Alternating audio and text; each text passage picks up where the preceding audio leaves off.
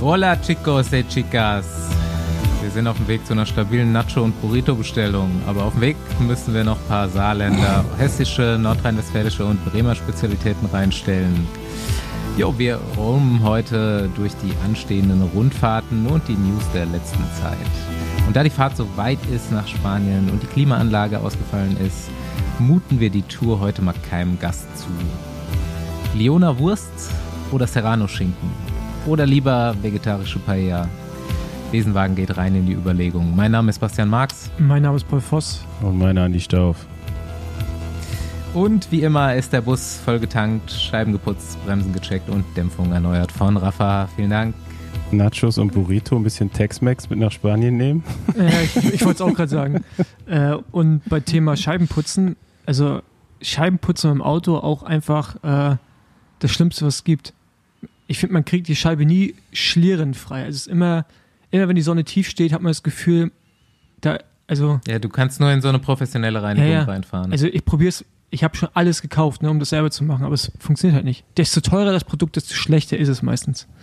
ich glaube, wenn du so äh, in die Waschstraße fährst und das so machen lässt, dann setzen die auch einfach eine neue Scheibe ein. Es wird, es wird einfacher. Schmeiß ab und zu Ja. einfach mal einen Stein drauf und dann gehst du Carglass, kannst du dann über Teilkasko Stimmt. ersetzen lassen. Genau. Aber dann geht deine, äh, dein Beitrag hoch über die Jahre an. Die ist, Oder du machst halt so, so riesen Aufkleber drauf und ziehst die so ab immer mit der Kauf Zeit. einfach ein neues Auto. von innen. Ja, ja, das mache ich eh jedes Jahr, von daher ist. ja, Ja. okay. Ja, ey, wir haben es eben schon besprochen, wir müssen mit einem kleinen Downer einsteigen. Kleine. ja. ähm, es war erstaunlich ruhig, eine Woche lang, bis wöchentlich die Podcasts jetzt wieder rauskommen. Ich habe die News nämlich jetzt schon äh, beim Cycling, äh, nee, beim Tourfunk gehört. Im Cycling Magazine Podcast haben sie nicht drüber geredet. Und äh, wir haben heute aus der äh, Produktion, hier aus der Podcast-Produktion äh, in-house gehört, dass äh, auch in Ricks Podcast darüber geredet wird. Michel Hessmann ist auf eine verbotene Substanz positiv getestet worden am, ich glaube, 14. Juni. Und das kam letzte Woche, wurde das veröffentlicht. Team Jumbo Visma hat ähm, getwittert, beziehungsweise eine Pressemitteilung rausgegeben, dass sie ihn vom Rennbetrieb jetzt erstmal freistellen. Das war's und das hat uns auf jeden Fall alle erstmal so ein bisschen schockiert. Tatsächlich nur getwittert, glaube ich, nur über Social Media, ne? Okay. Also Mhm. gar keine richtige, also auf der Homepage war zumindest am Anfang noch gar keine Meldung dazu zu finden. Also nur über die Social Media Kanäle haben sie es erstmal kommuniziert. Ähm, Mhm. Wahrscheinlich auch, weil es für die noch eine frische Meldung war, ne? So wie wir es gehört Mhm. haben, hat ja auch der Hessmann selber das erst an dem Mittwochmorgen, glaube ich, war das, äh, erfahren, ne? Ja. Ja, klar, war ein Ja. Mittwoch, weil dann ist immer unsere Aufnahme schon vorbei. Ja. Ja, das ist ähm, jetzt so zum ersten Mal, dachte ich mir dann auch, also es hat mich natürlich irgendwie geschockt. Und dann dachte ich mir so, jetzt ist man zum ersten Mal irgendwie in der Situation, dass man die Leute halt kennt. Hm. Das ist halt super weird. Und du halt auch irgendwie so Draht hast, dich zu erkundigen, was ist da jetzt genau passiert. Also, ihr habt es ja mitbekommen, ich habe erstmal Wagi kontaktiert, seinen Robert Wagner, so sein Ziehvater, Michael Hessmanns, äh, ja, sportlicher Leiter beim Jumbo Visma Devo Team, wo er lange gefahren ist. Und die zwei haben eine äh, krasse Verbindung, glaube ich, auch zueinander. Da mal nachgefragt, wie, wie er das jetzt mitbekommen hat, was er dazu sagen kann. Ich habe auch Michel direkt geschrieben, heißt aber nicht viel, also halt einfach nur ähm, erstmal ja, starke Nerven gewünscht in der Situation. Ähm, hat sich auch kurz bedankt, mehr haben wir da nicht ausgetauscht. Aber ist schon eine komische Situation und mich hat es halt dann auch nicht losgelassen und ich äh, habe es euch dann auch erzählt. Ich habe äh, die unseren Kontakt bei der NADA auch mal gefragt, was sie da an Informationen jetzt rausgeben dürfen. Ist natürlich nicht viel, laufendes Verfahren, da darf jetzt nicht irgendwie kommuniziert werden mit Medien. Ähm, die gute Frau hat mir aber dann so gut wie alle Links durchgeschickt zu den Fragen, die ich hatte. Also welches Medikament, was, was bedeutet das jetzt für den Fahrer? Ablauf, Verfahren, wie wird das jetzt quasi weiter verhandelt und ähm, ich habe mich dann mal so zweieinhalb Stunden da durchgelesen. Ist auch wirklich tatsächlich nicht einfach. Natürlich alles irgendwie in Juristendeutsch geschrieben, was da so äh, vor sich geht. Und ich würde jetzt einfach mal ganz kurz zusammenfassen, was ich so rausgefunden habe über den Fall. Und dann können wir das tatsächlich auch erstmal dabei belassen. Ich wollte es nur mal irgendwie so in Kontext setzen, was da jetzt passiert ist, weil lang nicht mehr passiert und äh, ein Deutscher, den man auch noch kennt. Also, was ihr auch gelesen habt, oder wer es gelesen hat, äh, Michel ist positiv auf ein Diuretikum getestet worden. Ein Diuretikum ist erstmal in Deutsch gesprochen ein Entwässerungsmittel. Äh, ich habe dann kurz nachgedacht, habe meinen Nachttischschrank aufgemacht und da liegt tatsächlich ein Diuretikum drin.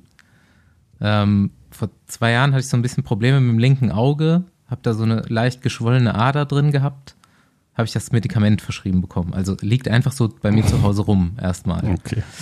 Ähm, also bekommt man verschrieben zu den verschiedensten Sachen. Äh, ich glaube, ältere Leute, die so Wassereinlagerungen haben und so weiter, ne, die müssen das nehmen. Ähm, regelmäßig oder eben auch, wenn man jetzt wie ich da irgendwie ein Problem im Auge oder mit irgendwelchen Schwellungen irgendeiner Art zu tun hat, wird das halt manchmal verschrieben als Medikament, was jetzt keine Doping-Relevanz hat. Warum es auf der Liste der verbotenen Substanzen steht, dort als spezifische Substanz. Eine spezifische Substanz in dem Kontext wird genannt ein Mittel, was auf der Verbotsliste steht, aber keine leistungssteigernde Wirkung hat. Also ein Diuretikum, ein Entwässerungsmittel in dem Moment nehme ich nicht ein, um schneller Fahrrad zu fahren, weil bringt nichts. Ähm, das steht aber da drauf, weil uh, man damit andere Mittel unter den Grenzwert ziehen könnte. Also wenn ich jetzt eine ja. Substanz und natürlich eine auch, Substanz würde ich kurz ähm, dazwischen ja? werfen, weil die äh, ja. Diskussion gab es in meinem Bekanntenkreis dazu dann auch. Ähm, es zählt ja für alle Sportarten diese Verbotsliste der WADA. Mhm. Und natürlich gibt es ja.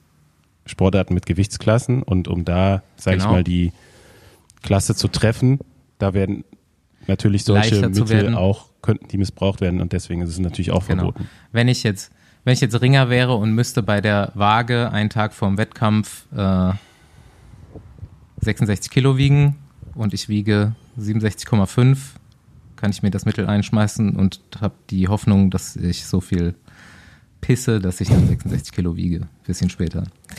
Ähm, ich habe dann auch versucht herauszufinden, und das war nicht wirklich möglich, ähm, welche Dopingmittel man damit quasi verschleiern könnte. Also der, der mehr ausgeschiedene Urin in dem Moment erhöht natürlich das Volumen an Urin und somit wird die Konzentration von einem möglichen Dopingmittel erniedrigt, mhm. verniedrigt. So wäre der Prozess. Ähm, ich weiß aus einer Quelle, dass auf jeden Fall kein Dopingmittel in Zusammenhang mit dem Diuretikum noch gefunden wurde. Also es wurde nur das Diuretikum mhm. gefunden. So wie ich jetzt recherchiert habe in anderen Fällen oder auch früher eben, sagen wir mal, da als Doping noch ein bisschen äh, mehr in war im Radsport, ähm, wurde dann auch eben, es wurde die Dopingsubstanz mitgemessen, aber es gibt halt einen Grenzwert und der wurde dann unterschritten. Mhm. Und in Zusammenhang mit dem Diuretikum war es dann trotzdem ein positiver Fall. Ähm, ich habe gelesen von Salbutamol und Clenbuterol, was jetzt zum Beispiel in Asthmasprays mhm. zu finden ist.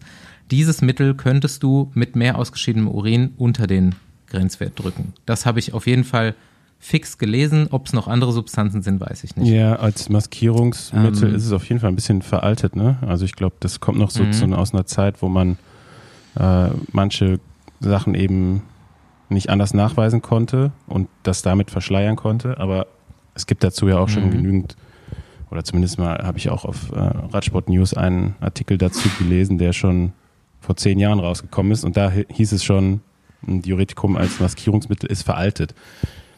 Ich weiß natürlich nicht, ob es jetzt trotzdem noch so verwendet wird. Ja, also ich bin da auch nicht so tief in der Materie drin, äh, dass ich das wüsste.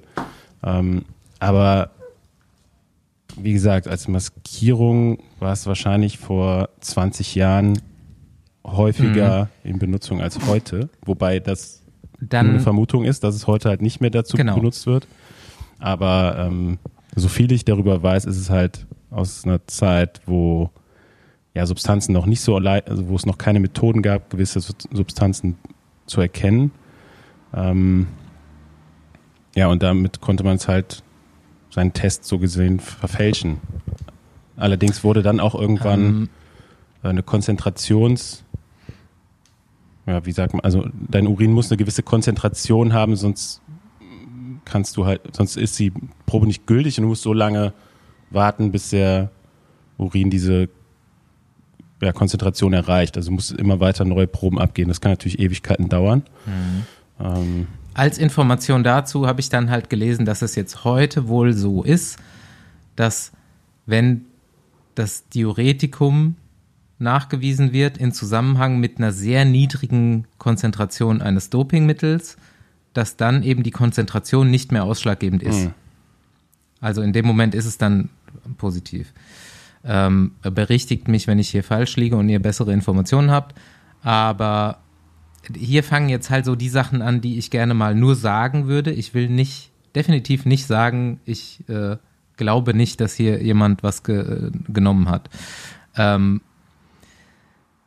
A, ein Radspor junger Radsportler in 2023 weiß eigentlich, dass auch wenn er etwas verschleiern wollte, er es vielleicht nicht mit was tun sollte, was auch auf der Dopingliste steht. Ist schon mal ein bisschen weird so. Also Michel Hessmann ist jetzt, glaube ich, auch nicht so sehr auf den Kopf gefallen, hatte ich zumindest Mhm. immer den Eindruck. Ähm, zweitens der Zeitpunkt. Ähm, das war zwei Wochen nach dem Giro d'Italia. Ähm, er, ich weiß, dass er vorher Urlaub gemacht hat und ist quasi gerade wieder ins Training locker eingestiegen, um zwei Wochen später die Deutsche zu fahren, aber die auch nicht im Zeitfahren, was seine Spezialdisziplin wäre und auch nicht auf Ergebnis. Was zur Hölle hätte man zu diesem Zeitpunkt irgendwie nehmen sollen, was man verschleiern wollte, ohne irgendeinen Wettkampfzusammenhang? Und zwei Wochen nach dem Giro ist, glaube ich, auch, also ich habe auch versucht, quasi die Halbwertszeit von diesem Medikament zu end, äh, rauszufinden hm, die ist kurz. wie lange es nachweisbar ist. Ähm, die ist nicht so kurz tatsächlich. Aber das Einzige, was ich rausgefunden habe, ist, dass nach 120 Stunden, also weiß nicht, fünf Tagen oder was, ähm, 70 Prozent abgebaut sind Hm. und dann ungefähr so weiter. Also nach zehn Tagen sollte es eigentlich raus sein. Also so vom Giro d'Italia kann es eigentlich auch nicht mehr kommen. Krass, Okay. ich habe irgendwas von 48 Ähm, Stunden gelesen, aber ich habe es auch Kann ja auch sein, dass es dann nach 48 Stunden schon so nie, keine Ahnung, mit 50 Prozent nicht mehr nachgewiesen ist. Aber beim, ich habe eigentlich gelesen, dass es sogar relativ lange nachweisbar ist. Ähm, wir wissen nichts über die Konzentration, die bei ihm gefunden ist, und damit komme ich zu den Folgen. Also das ist jetzt definitiv eine positive A-Probe auf eine verbotene Substanz. Die kriegst du jetzt auch erstmal nicht mehr weg. Der einzige Joker, den es hier gibt, ist eine negative B-Probe. Hm. Die wird man beantragen zu öffnen, nehme ich mal an. Aus Michel Hessmanns juristischer Beratungsseite. Ne? Also so funktioniert das ja jetzt. Du brauchst jetzt einen Anwalt und äh, jetzt geht die, äh, die wilde Fahrt los. Ähm, also das ist der einzige Joker. Dann äh, ist es tatsächlich relativ hart, wie die weiteren mildernden Faktoren formuliert sind. Ähm, ein verunreinigtes Nahrungsmittel, was auch immer es ist, ist, äh, selbst wenn du es nachweist, zwar ein mildernder Faktor, aber es schließt nicht deine positive äh, Probe aus. Denn du bist als Fahrer dafür verantwortlich, was du zu dir nimmst und auch verantwortlich dafür, das so zu testen, dass es sauber ist.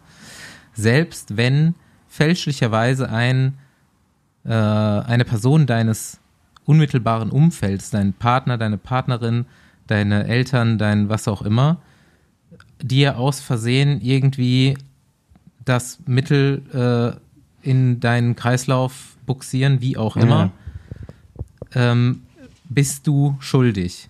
Denn du bist dafür verantwortlich, die Personen in deinem Umfeld so zu briefen und zu überwachen, selbst wenn es dein Arzt ist, auch so formuliert. Du bist dafür verantwortlich, diese Personen auszusuchen, die müssen Bescheid wissen, das darf nicht passieren, du bist trotzdem schuldig. Das wird mildernd auf die Strafe ausfallen, aber du wirst trotzdem schuldig sein.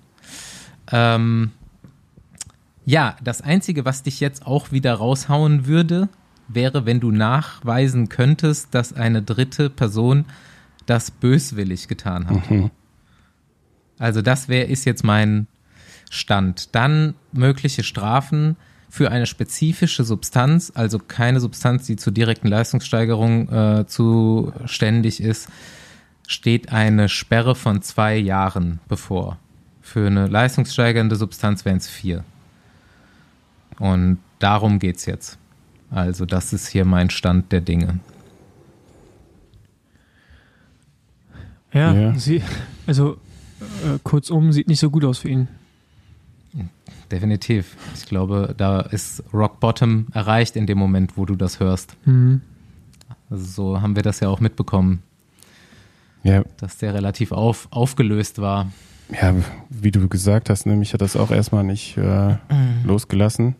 Natürlich kann man jetzt nie wissen, hat das mhm. jetzt gemacht oder nicht. Mein Gefühl war so, oh, Hessmann, irgendwie strange, dann dieses Mittel. Für mich macht es auch keinen Sinn, wie, aber wie gesagt, vielleicht gibt es da auch irgendwie noch eine Methode, irgendwas zu verschleiern, vielleicht wie auch gibt immer. es was Neues auch auf dem ja. Markt, was damit in Verbindung funktioniert, keine Ahnung. Das ist jetzt nur eine Vermutung, aber eigentlich ja. habe ich direkt gedacht, nee, das macht keinen Sinn, dieses Mittel und dann habe ich mir nur gedacht, so, was, also stell dir jetzt mal vor, es ist so, dass er es nicht wissentlich genommen hat. Hm. Was ist das für eine beschissene Situation? Und dieses, dieses, dieser Gedanke, der hat mich einfach ein paar Tage nicht losgelassen. Ne? So, oh, fuck. Also, hm. das ist ja, kann eine Karriere jetzt beenden. Ja. Und selbst wenn es jetzt irgendwie, wenn er es nachweisen kann, ja, das ist ja jetzt auch nochmal das Ding. Du musst halt nach dem mhm. Anti-Doping-Gesetz deine Unschuld beweisen. Ja, es muss dir gar nicht die Schuld nachgewiesen werden, sondern du musst deine Unschuld beweisen. Ähm, nach einer positiven Probe halt. Und das ist natürlich jetzt ja, also schwer bis unmöglich. Ja, also wenn er jetzt mhm. irgendwas Verunreinigtes genommen hat, dann müsste es noch zu Hause haben, wer weiß. Ähm, es gibt einen Fall von einem Schweizer Handballspieler, glaube ich, der auch auf dem Diuretikum positiv getestet wurde, der konnte das nachweisen, dass es äh, tatsächlich eine verunreinigte Ibuprofen-Tablette war von einem Markenprodukt. Ähm, kann man ganz einfach mal bei Google sich mit dem Fall auseinandersetzen. Das fand ich schon hart. Also du nimmst, kaufst in der Apotheke Ibuprofen Markenprodukt und kannst ja irgendwie dann trotzdem nicht sicher sein, dass es alles rein ist, ne? Wobei, wo du eigentlich von ausgehst, wenn du es in der Apotheke kaufst. Von daher, äh, ja einfach hat mich diese, diese Vorstellung einfach, ne, du, du kannst es irgendwie nicht, also selbst wenn du unschuldig bist, hast du jetzt eigentlich erstmal schlechte, ganz schlechte Karten, würde ich sagen. Ähm, ja, und was da jetzt rauskommt, ich bin gespannt. Also ich bin da so ein bisschen überfragt jetzt auch, frage mich auch, wie, wie sein Umfeld das jetzt alles äh, handeln wird. Ähm, mhm. Ich meine, ist jetzt noch nicht so lange her. Ja. Also du guckst ja auch aus der Agenturperspektive ein bisschen da drauf, ne? Also ja gut, ich aber also ich habe schon gedacht, boah, zum Glück ist das jetzt keiner von uns, so nicht nur, ne, weil mhm. ich dachte, äh, ja eigentlich dachte ich so, okay, jetzt wäre blöd jetzt im Urlaub, so viel Stress. ja. Ähm, ja, das ist schon, ich meine, das ist auch ein Kritikpunkt, ne, bei der also die, die Rechtslage im Anti-Doping-System. Ähm, weil, wie du sagst, ne, es kann ja auch immer einer was irgendwo reinmachen. So gibt da eine, eine ganz auf, also interessante Doku auch von Hajo Seppelt, glaube ich, mhm. zu dem Thema.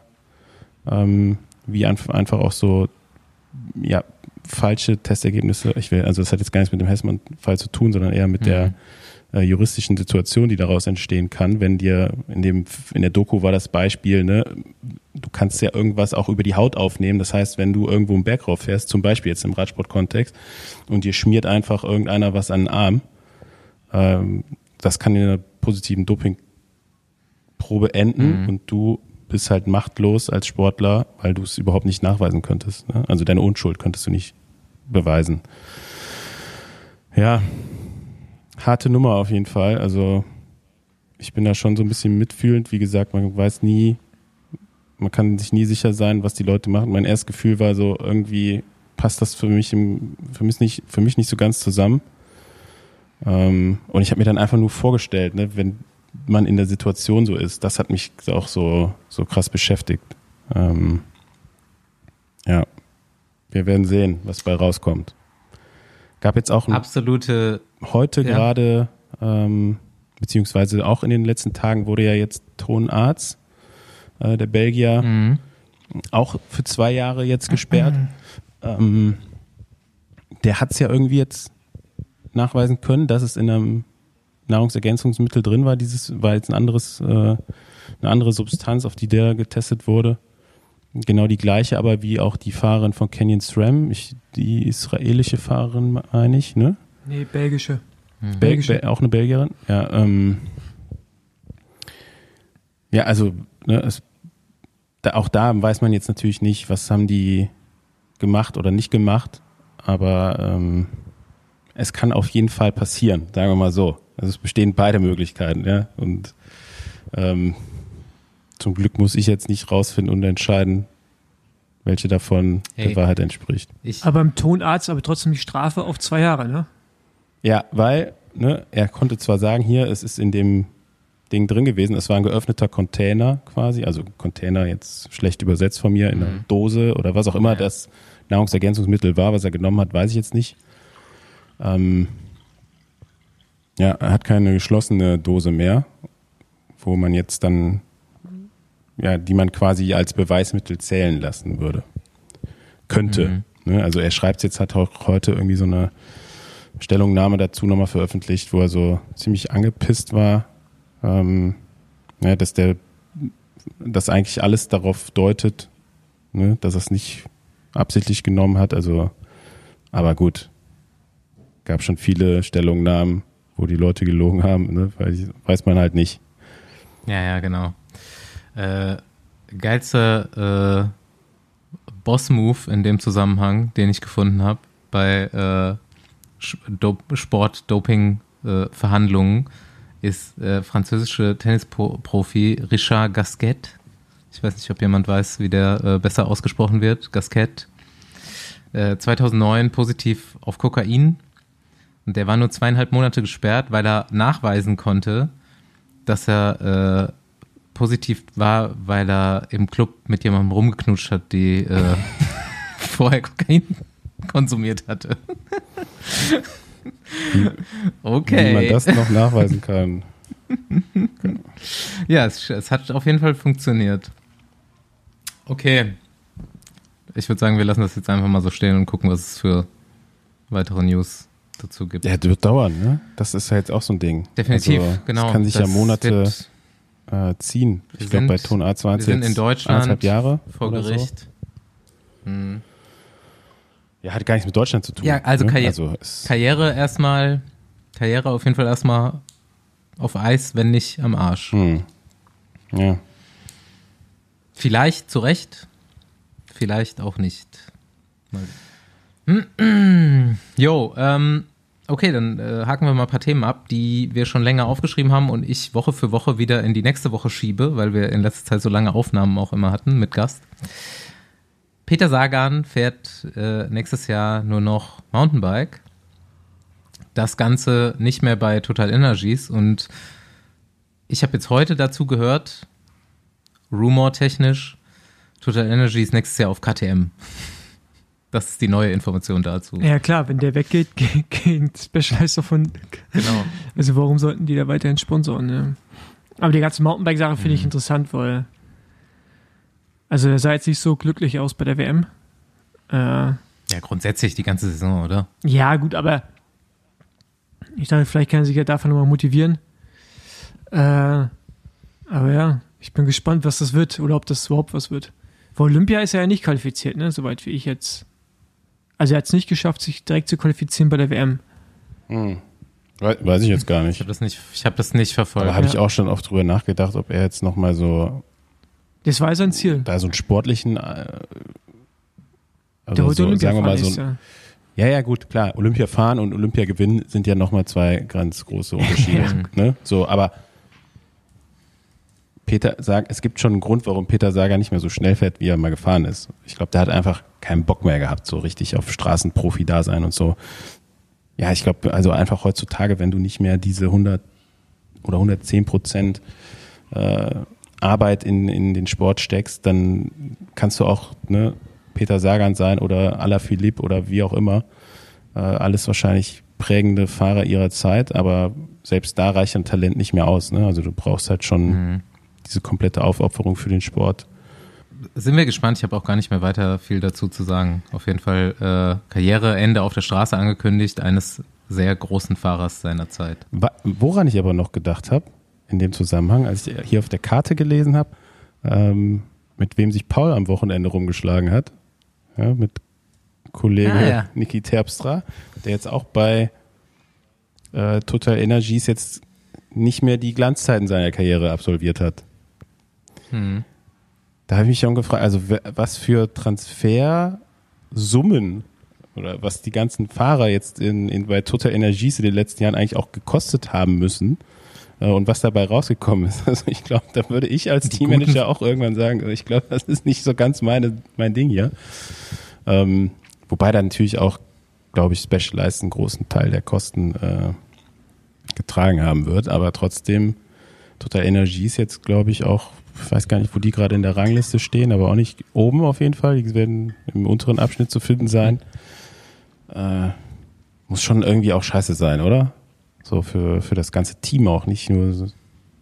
Ich meine, die Fahrer haben oft gesagt, sie haben von, von Sagan und Entourage da viel, viel bekommen und so mitnehmen können auch.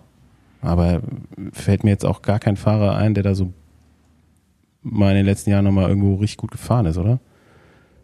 Mhm. Also Turgis die Fahrer, die so bei so Total bisschen. Energies schon mal gut fahren, Ja. die sind andere auf jeden Fall. ne? Ja, Also ja, ja also nicht die, die großen die Fahrer, mit die den kleineren Verträgen. Mhm. Ähm, ja. Komisches Team. Ja, gucken wir mal, ob Sagan sich auch im Gravel rumtreiben wird. Ähm, ja, die, die Rucksäcke auf dem Bauch, die Vordersäcke im Zeitfahren, die waren mir noch aufgefallen bei der WM zum ersten Mal. Und jetzt sehe ich das aber eigentlich dauernd. Also ich glaube ja mittlerweile, dass es die, sind das die Transponder vom Funk? Ja, das ist Ja, Funkgerät. bis- Ja. Irgendwas, Ja, ein bisschen groß, Irgendwas- oder? Also, Ich Ja, glaube, genau. die sind gut Also- eingepackt. Ja, ich denke auch. Gut eingepackte Funkgeräte. Also ähm, mir war aufgefallen, nochmal zur Erklärung, in den Zeitfahranzügen der äh, Zeitfahrenden bei der WM in Glasgow. Ich dachte mir erst bei äh, hier Seegard, Mhm. Ja, die Belgier hatten das alle. Ja. genau, richtig. dachte ich mir so, hä, was hat der für einen komischen Bauch? So, es, sind die Rippen so gewachsen oder was? Oder so, wie- hat mit der so komisch da rein? Und dann saß der dann da im Ziel und dann hat man gesehen, nee, der hat da vorne was drin stecken. Und dann dachte ich mir so, okay, ja, also es wird wahrscheinlich aerodynamischer sein an der Stelle, Mhm. aber so war es nicht verboten, irgendwelche Sachen sich in Anzug zu stecken Mhm, ja. für Aerodynamik? Gab es da nicht also schon mal? Funkgerät halt Ja. nicht. Funkgerät ist erlaubt. Ich glaube, es ist so eine Lücke. Also, ich kann mir gut vorstellen, dass die UCI Ja. jetzt auch schließen wird in nächster Zeit. Mhm. Ähm, du da, also es ging, ging ja mal eine Zeit lang los, dass die Fahrer mit so Trinkrucksäcken gefahren sind, um natürlich so aerodynamische Mhm. Vorteile zu haben. Das wurde dann verboten, aber ein Funkgerät in dem Sinn ist halt nicht verboten. Und wenn das jetzt irgendwie, keine Ahnung, ich vermute jetzt schon fast, dass das irgendwie so ein bisschen Mhm. gepolstert ist dann, ja, dass du es dann dir irgendwie so im Bauch oder vorne halt äh, befestigst und dadurch eben auch nochmal so eine Lücke schließen kannst ne, und wahrscheinlich aerodynamischer bist. Mhm. Wird wahrscheinlich irgendwie, irgendjemand getestet haben und so geht Es ist doch nachgewiesen, dass der Bierbauch schneller ist. Ja, ist so, als ja. Ja, der ja, ja. dünn- dünne Bauch. Und irgendwer kam dann auf die, also äh, kam auch irgendwann einer als erster auf die Idee, 20 Fahrräder oben aufs Dach zu stellen, äh, Ja. damit du halt noch ein bisschen eine Sekunde hier und da rausholst. Und genau das gleiche jetzt hier mit der, mit den äh, Funkgeräten war auch ein Thema in, in Glasgow. Ähm, aber war auch nur ein Thema bei denen, die nicht auf die Idee gekommen sind. Also Mhm. Okay, wir kommen so langsam rein in den äh, in die Relevanz oder in die Ja, aber- äh, Connection zum Folgentitel. Da, will ich noch, da fand ich eine Sache noch interessant von äh, einer Aussage von äh, Filippo Gana zum Zeitfahren, dass er meinte, er ist ziemlich gute Werte gefahren und er sich eigentlich nicht vorstellen kann, dass er noch besser sein kann, als er da war. Und dass er halt, wenn er äh, Evenepoel sieht, jetzt für sich auch gerade gar nicht sieht, wie er den schlagen soll. So Mhm. auf dem Level, weil der keine Schultern hat. Ne? Also es ist ja vorne, sieht der hat ja eine mega kleine Fläche im Vergleich zu Garner. Und das fand ich halt einen interessanten Kommentar, dass das Niveau einfach so hoch ist, dass er für sich keine Verbesserung sieht, außer Ja, halt die nicht, ne? Schultern, die- ja genau, außer die Schultern flexibler zu bekommen. Hm. Und äh, schon, schon krass. Also Ja. Ja. ja. Er hat gesagt, Topform. Ähm, ich habe auch über seinen Manager gehört, dass er tatsächlich seine persönliche Bestleistung über die Distanz gefahren ist. Wobei der wahrscheinlich noch gar nicht so oft die Distanz gefahren ist. Das war mir gar nicht so bewusst. Es war ein relativ langes Mhm. Zeitfahren. äh, Ähm, und für viele, Ja. die da am Start standen, auch das erste Mal so ein langes Zeitfahren. Ähm, Joao Almeida zum Beispiel, der meinte so, ja, ich war, war so ein bisschen unsicher, was er überhaupt für eine Leistung bringen kann über diese Dauer, weil er es noch nie gemacht hat. Und dann dachte ich so, hä, wie, du bist noch nie so ein langes Zeitfahren gefahren? Aber klar, die Entwicklung der letzten Jahre bei Grand Tours vor allem war, dass die Zeitfahren eher 20, 30 Kilometer lang waren und eben nicht mehr 40 oder mehr. Ähm, ja, und Ghana hat dann eben gesagt, so, er kann sich nicht vorstellen, dass er noch mehr Leistung bringen kann. Und wenn er jetzt nicht irgendwo noch eine Verbesserung der Aerodynamik oder vom Equipment findet, ähm, dann wird's das wird seine Bestleistung in dem Zeitfahren wahrscheinlich gewesen sein. Und ähm, ja, mit anderen Worten kann er da, kann man dann schon sagen, dass er da jetzt, glaube ich, äh, keine, keine Chance sieht dann in dem Zusammenhang. Ne? Gut, ist halt Weltspitze, ne? Er ist Ja, ja. Zweitbester der Welt. ja, aber, also, Also. aber ist natürlich, aber natürlich trotzdem krass. Ne? Also, Ja. aber er und äh, ist sehen halt ja Zweiter. auch. sehen halt aus wie so irgendwelche Hühn, weißt du, die auch bei so einer Kneipenschlägerei mitmachen könnten und äh, Remco halt wie jemand, der unter den Beinen durchläuft, weißt du? Ja, ich sag, ich sag mal so, bei Kampf und Leben und Tod sieht Remco schlecht aus. Ja, der, der ist halt schnell. Ja. Klein und flink. Da traue ich, da trau ich Tarling am meisten zu. Ja. Ghana sieht auch eher wie so ein Lieber aus. Aber gut, jetzt, jetzt können wir äh, zum neuen Thema kommen. Yo, also Connection zum Folgentitel. Jetzt kommen wir so langsam in äh, Tour de Transfer, aber wir sind noch nicht bei der richtigen Tour de Transfer angekommen, sondern erstmal bei der beim Transfer von der einen Tour zum Rennen. So Mats Pedersen auf jeden Fall ganz motiviert die Woche, bisschen ADHS vielleicht, gute Form. Erstmal Dänemark-Rundfahrt komplett rasiert, dann mit seinem, weiß ich nicht, RS6 nach Hamburg gefahren und da auch noch rasiert. Vielleicht auch einfach mit dem Boot, Insights. oder? Ja, mit dem Boot. Hm. Also die Anreise von, von nach Hamburg aus Dänemark ist jetzt nicht so weit. Bin ich schon mit dem Fahrrad Nee. gefahren. Also da bist du schnell. Ähm, Ich bin das auch schon mit dem Fahrrad gefahren, ja. stimmt. Ja. Ja, also der ist halt super drauf, kann man nicht anders sagen. Ne? Ähm, WM große Saisonziel gewesen. Da hat es äh, trotz, kann man ja jetzt sagen, 270 Antritten über 1000 Watt nicht gereicht, ähm, am Ende eine Medaille zu holen. Nichtsdestotrotz halt in überragender Verfassung. Ähm, Ja, äh, lass dir das nochmal kurz auf der Zunge zergehen. Hey. 270 Mal 1000 Watt. über Ja. 1000 Watt gefahren in einem Rennen. An einem Tag. 270 Mach's einfach mal an einem Tag. Ne? An einem Tag. Okay, was hast du gesagt? Lass Besenwagen Challenge aus. Ja, aber, irgendwie mal ey, wie, viel, ne? wie viel Mal? Jetzt bitte noch das Gewicht. äh, also, also man muss es dann schon runterrechnen. Ne? Ah ja, Watt, Watt pro Ja, Kilogramm. also- ja. Ja, oder Ungefähr. Ach so, kein, äh, du, keine Ahnung. Irgendwie, also nicht so schwer auf jeden Fall. Ist jetzt keiner, der über 80 Kilo wiegt. Ähm, 75, 76 ja, Kilo. sagen wir mal, 75 Kilo wird er haben. Vielleicht sogar ein bisschen weniger zur WM. Ähm, kann ich, kann ich in Erfahrung bringen. Kann 13,3 ich genau in Erfahrung bringen. Aber ja, ist schon, ist schon hart, auf jeden Fall. Äh, Auch mit noch mehr Kilo, sagen wir mal so, wäre es immer noch hart. Also es ist einfach un, unvorstellbar hart, würde ich, würde ich sagen. Ähm, aber man kann es ja mal ausprobieren. Also entweder man geht nach Watt pro Kilo oder wenn man ungefähr so zwischen 70 und 90 Kilo wiegt, kann man ja mal versuchen, 1000 Watt so oft zu fahren, wie man es schafft. Das ist schon absurd. Aber wir hatten das gezählt. Das ist ein Powermeter. Ja, ja, aber du musst ja dann trotzdem. Er ist ein Kann man- Coach, Mann. Die, Er hat auch, der hat auch Langeweile gehabt auf jeden Fall. Also, dann sagst du eins, Ja, zwei, gut. drei. Irgendwas. Der wird vielleicht nach Stunden bezahlt. Aber 270 Ähm, mal, wie viele, warte mal, es war auf dem Rundkurs, sind die ja, insgesamt es sind, die 500. sind ja 500 Kurven gefahren oder so. Ja, genau. Hm. Also beim, im Verhältnis gesetzt bei mir wären das 867 Watt.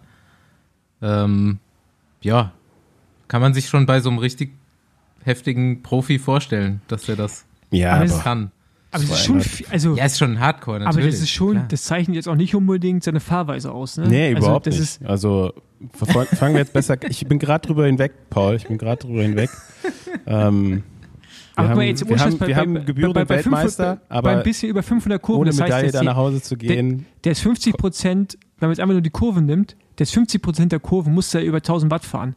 Und da, ich, da sind auch ganz viele Kurven dabei gewesen, die du konntest durchrollen. Da- Also da ich glaube also schon in der, in der Anfahrt zu dem, zu dem Ding bist du halt, also wenn du dir das Rennen nochmal anguckst, das war ja schon ein reines Ja. Finale, ne? So, und dann Aber halt, klar, Dänemark so- hat es natürlich auch voll gerockt von Anfang bis Ende. Der ist gefühlt das ganze Rennen von vorne gefahren. Ähm, ja, war ein richtiges Rennen, glaube ich. Du meinst ja schon, wäre interessant mal zu Mhm. sehen, was, wie viel Mathieu hatte an Antritten. Ja, also Ja. ich, ich, also ich bezweifle, dass, also ich, dreistellig ist er wahrscheinlich dann schon, ne? So viel Unterschied kann es da nicht sein, aber ich glaube, ich würde jetzt mal behaupten, der ist 100 mal weniger 1000 Watt gefahren. Und das äh, merkst du dann, glaube ich, nach 260 Kilometer oder wann der losgefahren ist. Nach Ähm, 268 mal 1000. Naja, Ja, okay. Eins von den 270 Malen war schlecht. Ähm, ja, krass. Und dann äh, fährt er da. Ja, gut, erstmal von Glasgow. Die Form hat er sich auf jeden Fall ganz gut bewahrt. Dänemark-Rundfahrt, ich glaube, zwei, zwei Etappen und Gesamtwertung. nee, er hat nur das Zeitfahren gewonnen. Ähm, Ah, ja. sein Teamkolle hat einmal seinen Teamkollegen gewinnen lassen. Ähm, Mhm. bei dem er quasi die Gesamtwertung vorentschieden hat und dann das Abschlusszeitfahren gewonnen und äh, ist dann einen Tag später noch in Hamburg gefahren, ja. Da hat sich war ein gutes Training da- auf jeden Fall, diese 270 Antritte. Da hat er dann gesehen, dass, sie, äh, dass das Feld ein bisschen zu langsam ist, um die Gruppe noch einzuholen und ist dann einfach alleine hingefahren und vorbei. War schon gut anzuschauen. ja, krass irgendwie, ne? Ähm, Und der fährt auch Deutschland-Tour, ne? ja, ja. Also Also bleibt bleibt jetzt direkt da. eigene Aussage ist halt, ja, er guckt jetzt mal so lange, bis der Ofen aus ist, fährt er jetzt noch und dann äh, macht er Pause. Ja, freue ich mich drauf, am Samstag im, in der Elfringhäuser Schweiz Mats Pedersen zu sehen. äh, ja, jetzt kommen wir nämlich zur richtigen Tour de Transfer. Andi, du hast zusammengerechnet, wie viele Kilometer?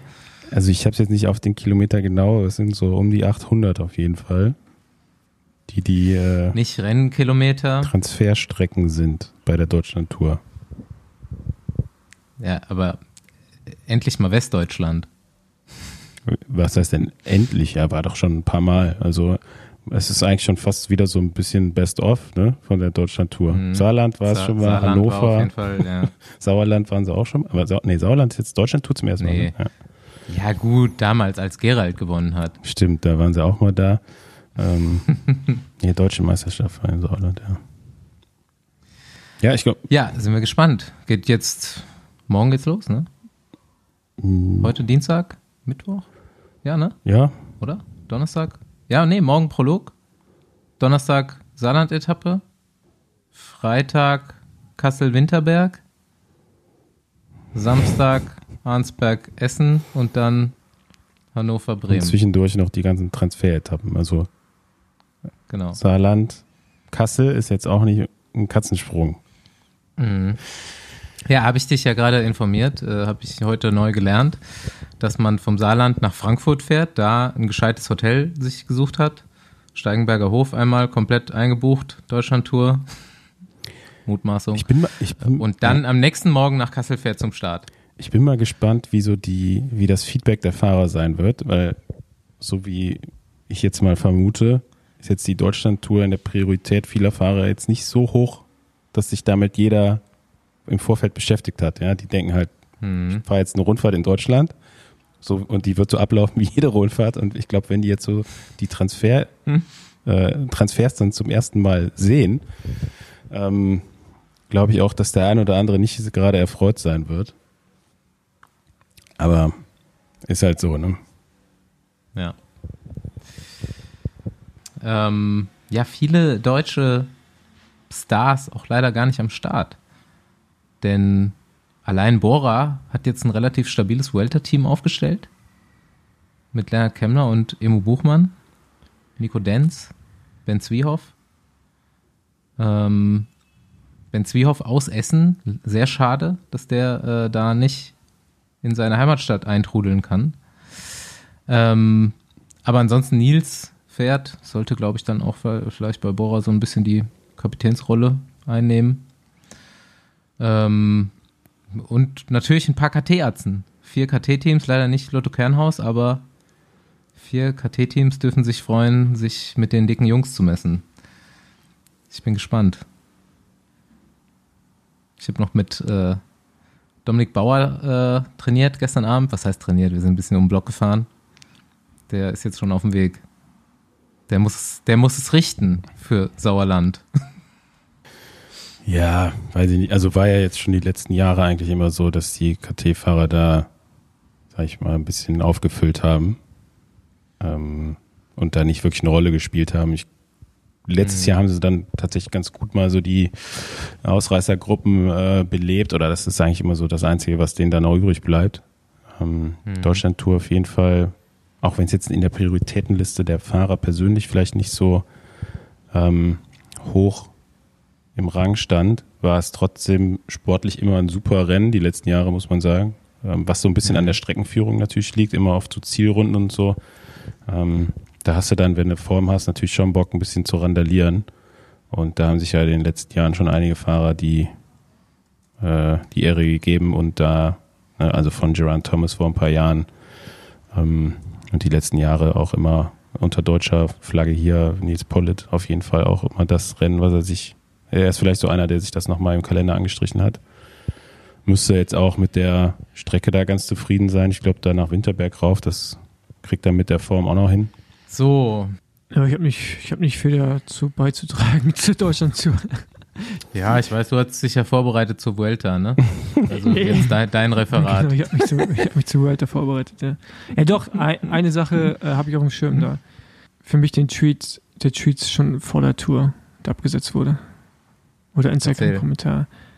Naja, von, äh, also ich glaube Social Media Management bei, wie heißen die Bunten hier, die mit Cube-Rädern fahren? Intermarché? Heißen die Intermarché? Heißen die Intermarché, ja, Intermarché. Ja. Aber auf jeden Fall, die hauen ab und zu mal gute Tweets raus oder, oder Xs, wie, man, wie auch immer das jetzt heißt, oder auf Instagram. Äh, und die haben, ja. die haben unter das Announcement von äh, Jumbo Visma geschrieben, äh, Chill Guys. weil, weil er einfach das, das Line-Up von, von Jumbo Visma finde ich so absurd gut. Das, ich finde das fast eine Schändung den anderen Teams gegenüber. Schon. Die geben sich schon oder? Mühe, ne? Ja, also, also oder? Hab, also, da ähm, haben die ja wirklich alles reingeworfen, was irgendwie dumm. Also, also, ja. Wer fehlt? Also, Wout von Art fehlt halt. Das Aufgebot ist schon so gut, dass er auch gar nicht wirklich fehlt, ne? Ja, richtig. das ist so. Vielleicht fahren sie sogar jetzt sogar so noch besser, weil der nicht immer noch sein, seine Show da abziehen muss. Es, es, stehen ja so zwei Fahrer ein bisschen raus. Erst äh, Sepp Kuss wurde natürlich genannt, weil er jetzt die dritte Grand Tour dieses Jahr fährt als Edelhelfer und auch äh, relativ stark. Ich denke mir, bei der Vuelta wird er jetzt auch wieder gute Dienste leisten. Ähm, und dann habe ich aber äh, rausgefunden, der ist erst vier Rennen gefahren dieses Jahr. Ernsthaft? Das ist das, fünf, das, ist das fünfte. Der ist ähm, Warte, ich lass mich kurz nach. Ich hab's hier. Okay. UAE-Tour, Katalonien-Rundfahrt, genau, ist halt, Giro waren alle, Tour. alles Rundfahrten. Ja. Genau, richtig, fertig. Und genauso Primus Roglic. Der ist auch erst vier Rennen gefahren. Ja, die gewinnt und ja hat alle, alle vier gewonnen. Ja, ähm, aber jetzt, ich würde es mal kurz sagen, Primus Roglic, Jonas Weniger, äh, Seppkas, äh, Wilko Keldermann, Dylan von Baal, Attila Falter, Robert Gesing, Jan Tratnik. Das ist halt ein absurdes Team einfach. Bei Jumbo muss natürlich noch ein bisschen abwarten, wer diese Woche noch alles ausfällt. Das ist nämlich ganz gerne mal der Fall. Ja, ein, Tra Aber, Tratnik stürzt ähm, auch ganz gerne in meiner Vorbereitung noch. Also von daher. Kelder, Keldermann auch. Und Keldermann auch, das stimmt, ja. Aber ich finde auch also, UAE, äh, mit Almeida, Ayuso. Ey, es Äh, wird, es Soler, wird ein brutales Wein. Rennen dieses Jahr. Ja. Das ist mein Take zur Vuelta. Ja, Es ist wirklich Also ich- äh, komplett geisteskrank, bin ja sonst immer so was da abgehen wird. Eigentlich schon fertig so mit Radsport, wenn die Vuelta anfängt. Dieses Jahr muss ich sagen, äh, freue ich mich schon so ein bisschen, mir das anzugucken. Ja. Ähm, Es ist halt auch nicht die, die Weltmeisterschaft noch, wo sich immer so manche Leute bei der Vuelta ein bisschen warm gefahren haben für. mh, Jetzt, jetzt sind auf jeden Fall die Leute für die Vuelta da. aber Äh, es gibt noch, ja, ich äh, wollte nur sagen, jetzt nach der Vuelta ist dann wirklich Schluss, ne? Das ist auch so. ja, das stimmt, ja. Was kommt dann noch? Äh, Lombardei-Rundfahrt? Keine Ahnung. Das, äh, Es gibt noch einen Enric Mas, der bei der Tour sich beweisen wollte Ach komm, hör und doch auf. schon den frühen Ausstieg genommen hat. wenn der das Podium noch sehen kann am Ende, da kann er ja froh sein.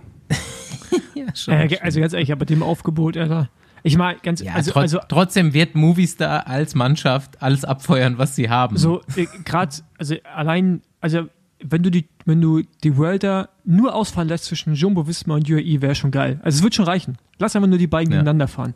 Das ist ja irgendwie so. Äh, ja, weiß nicht, also ich meine, das werden wahrscheinlich auch die Teams sein, die sich da drum Mhm. kloppen. Ja, vielleicht so ein Vlasov, der irgendwie mal ab und zu mal kurz reinkommt in den Fight, aber dann auch wieder rausgeschubst wird. So, aber Ja, oder Garen Thomas. ja, oder, oder Gavin Thomas, der einfach, der, er da halt so, so einen Gavin Thomas macht. Aber ja, ich, Garen Thomas auch stabile Mannschaft mitgenommen. Ja, also ich freue mich auch drauf. Ich würde trotzdem hier unseren kleinen Freund aus Belgien nicht vergessen. Ah, stimmt, das Der ist ja auch noch da. ähm, ja, also eine Sache finde ich halt krass, ne?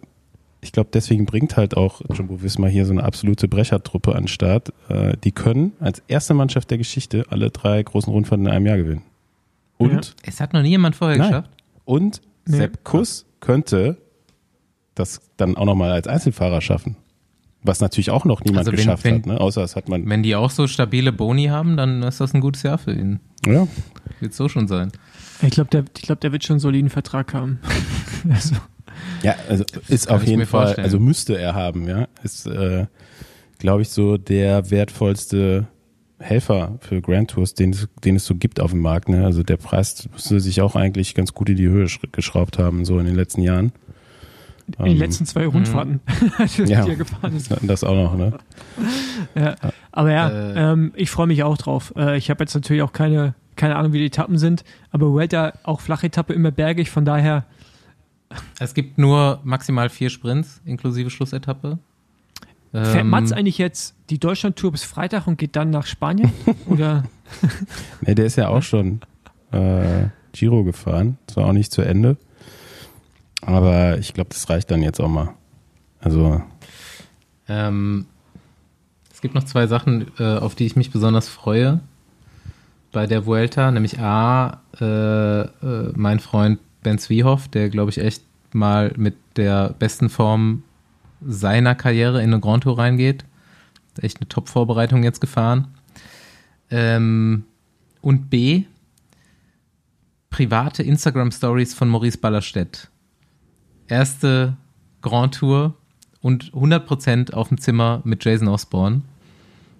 Das wird großartig. Ja, ja, filme alles mit, weil in dem Club bin ich nicht drin. Ja, Ja. ich weiß. ja ich, ich glaube, ich trete aus dem Club auch aus, ey. Und dann kannst du uns so, so äh, Summaries schicken. Ich ge- gebe euch einfach best auf, wenn man durch. Ja.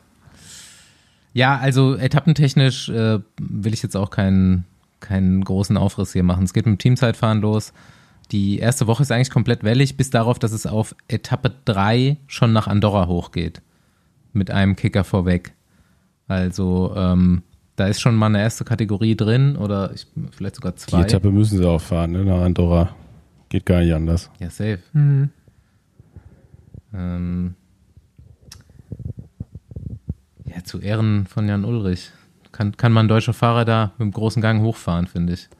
Andorra eigentlich, eigentlich noch nie schön, also immer schön, aber eigentlich, also Das ist halt auch immer so eine Riesenstraße da hoch, ne? ja, aber wenn du das als Startberg hast, wir hatten das schon mal, glaube ich, bei der Tour als Startberg da hoch, das ist die Hölle auf Erden. Du fährst einfach, du Mhm. fährst einfach 40 Kilometer berg hoch am Start. Oder 35. Ja, und ich meine, es gibt nächste Woche schon wieder einen Podcast am Donnerstag, also da können wir da nochmal intensiver reingehen, würde ich sagen. Dann läuft das Ding auch schon, wir haben ein bisschen mehr zu sagen, können auf die Etappen noch Ey, mehr eingehen. Warte mal Etappe kurz. 17 Wir ist- vielleicht doch mal ein bisschen genauer reingucken müssen, weil die Etappe geht nicht nach Andorra hoch, sondern die startet in Andorra und du fährst 40 Kilometer berg runter. Ja, okay, Ja, gut. Also vielleicht doch ganz andere Fahrer, die da vorne sein werden. Ja. Nee, das stimmt, das stimmt nicht. Wie, das stimmt nicht. Habt ihr unterschiedliche, Etappe drei. habt ihr unterschiedliche Profile jetzt? Etappe 3. Ja, die geht aber du nicht bist nach wahrscheinlich Andorra. schon bei 4. Ja, da, da steht Andorra Ja, aber es ist jetzt, im Etappen ist jetzt nicht so diese äh, typische. Zielortsnamen. Ja, ja, gut. Äh, Geht irgendwo nach Andorra hoch und dann wieder runter. Warte mal, warte mal, ich habe ja, ich, ich, warte mal, warte mal, warte mal. Du hast ja Local- Also Lukas Knowledge. Baum, Lukas Baum hat mir gestern schon ein Video geschickt, Ja, natürlich geht's wo ja hoch. der wohnt ja in der wohnt ja in Andorra und meinte so, also hier, das ist der Weg, hier äh, kannst du mal Zwihoff weiterleiten, ich will den hier vorne sehen. Ja, ja, das Äh, ist schon eine Bergankunft. Das geht nach Andorra rein. Ja, ja. Etappe ist eine Ist Bergankunft. vielleicht nicht der, der klassische Akalis äh, Anstieg, aber hier, wie heißt das?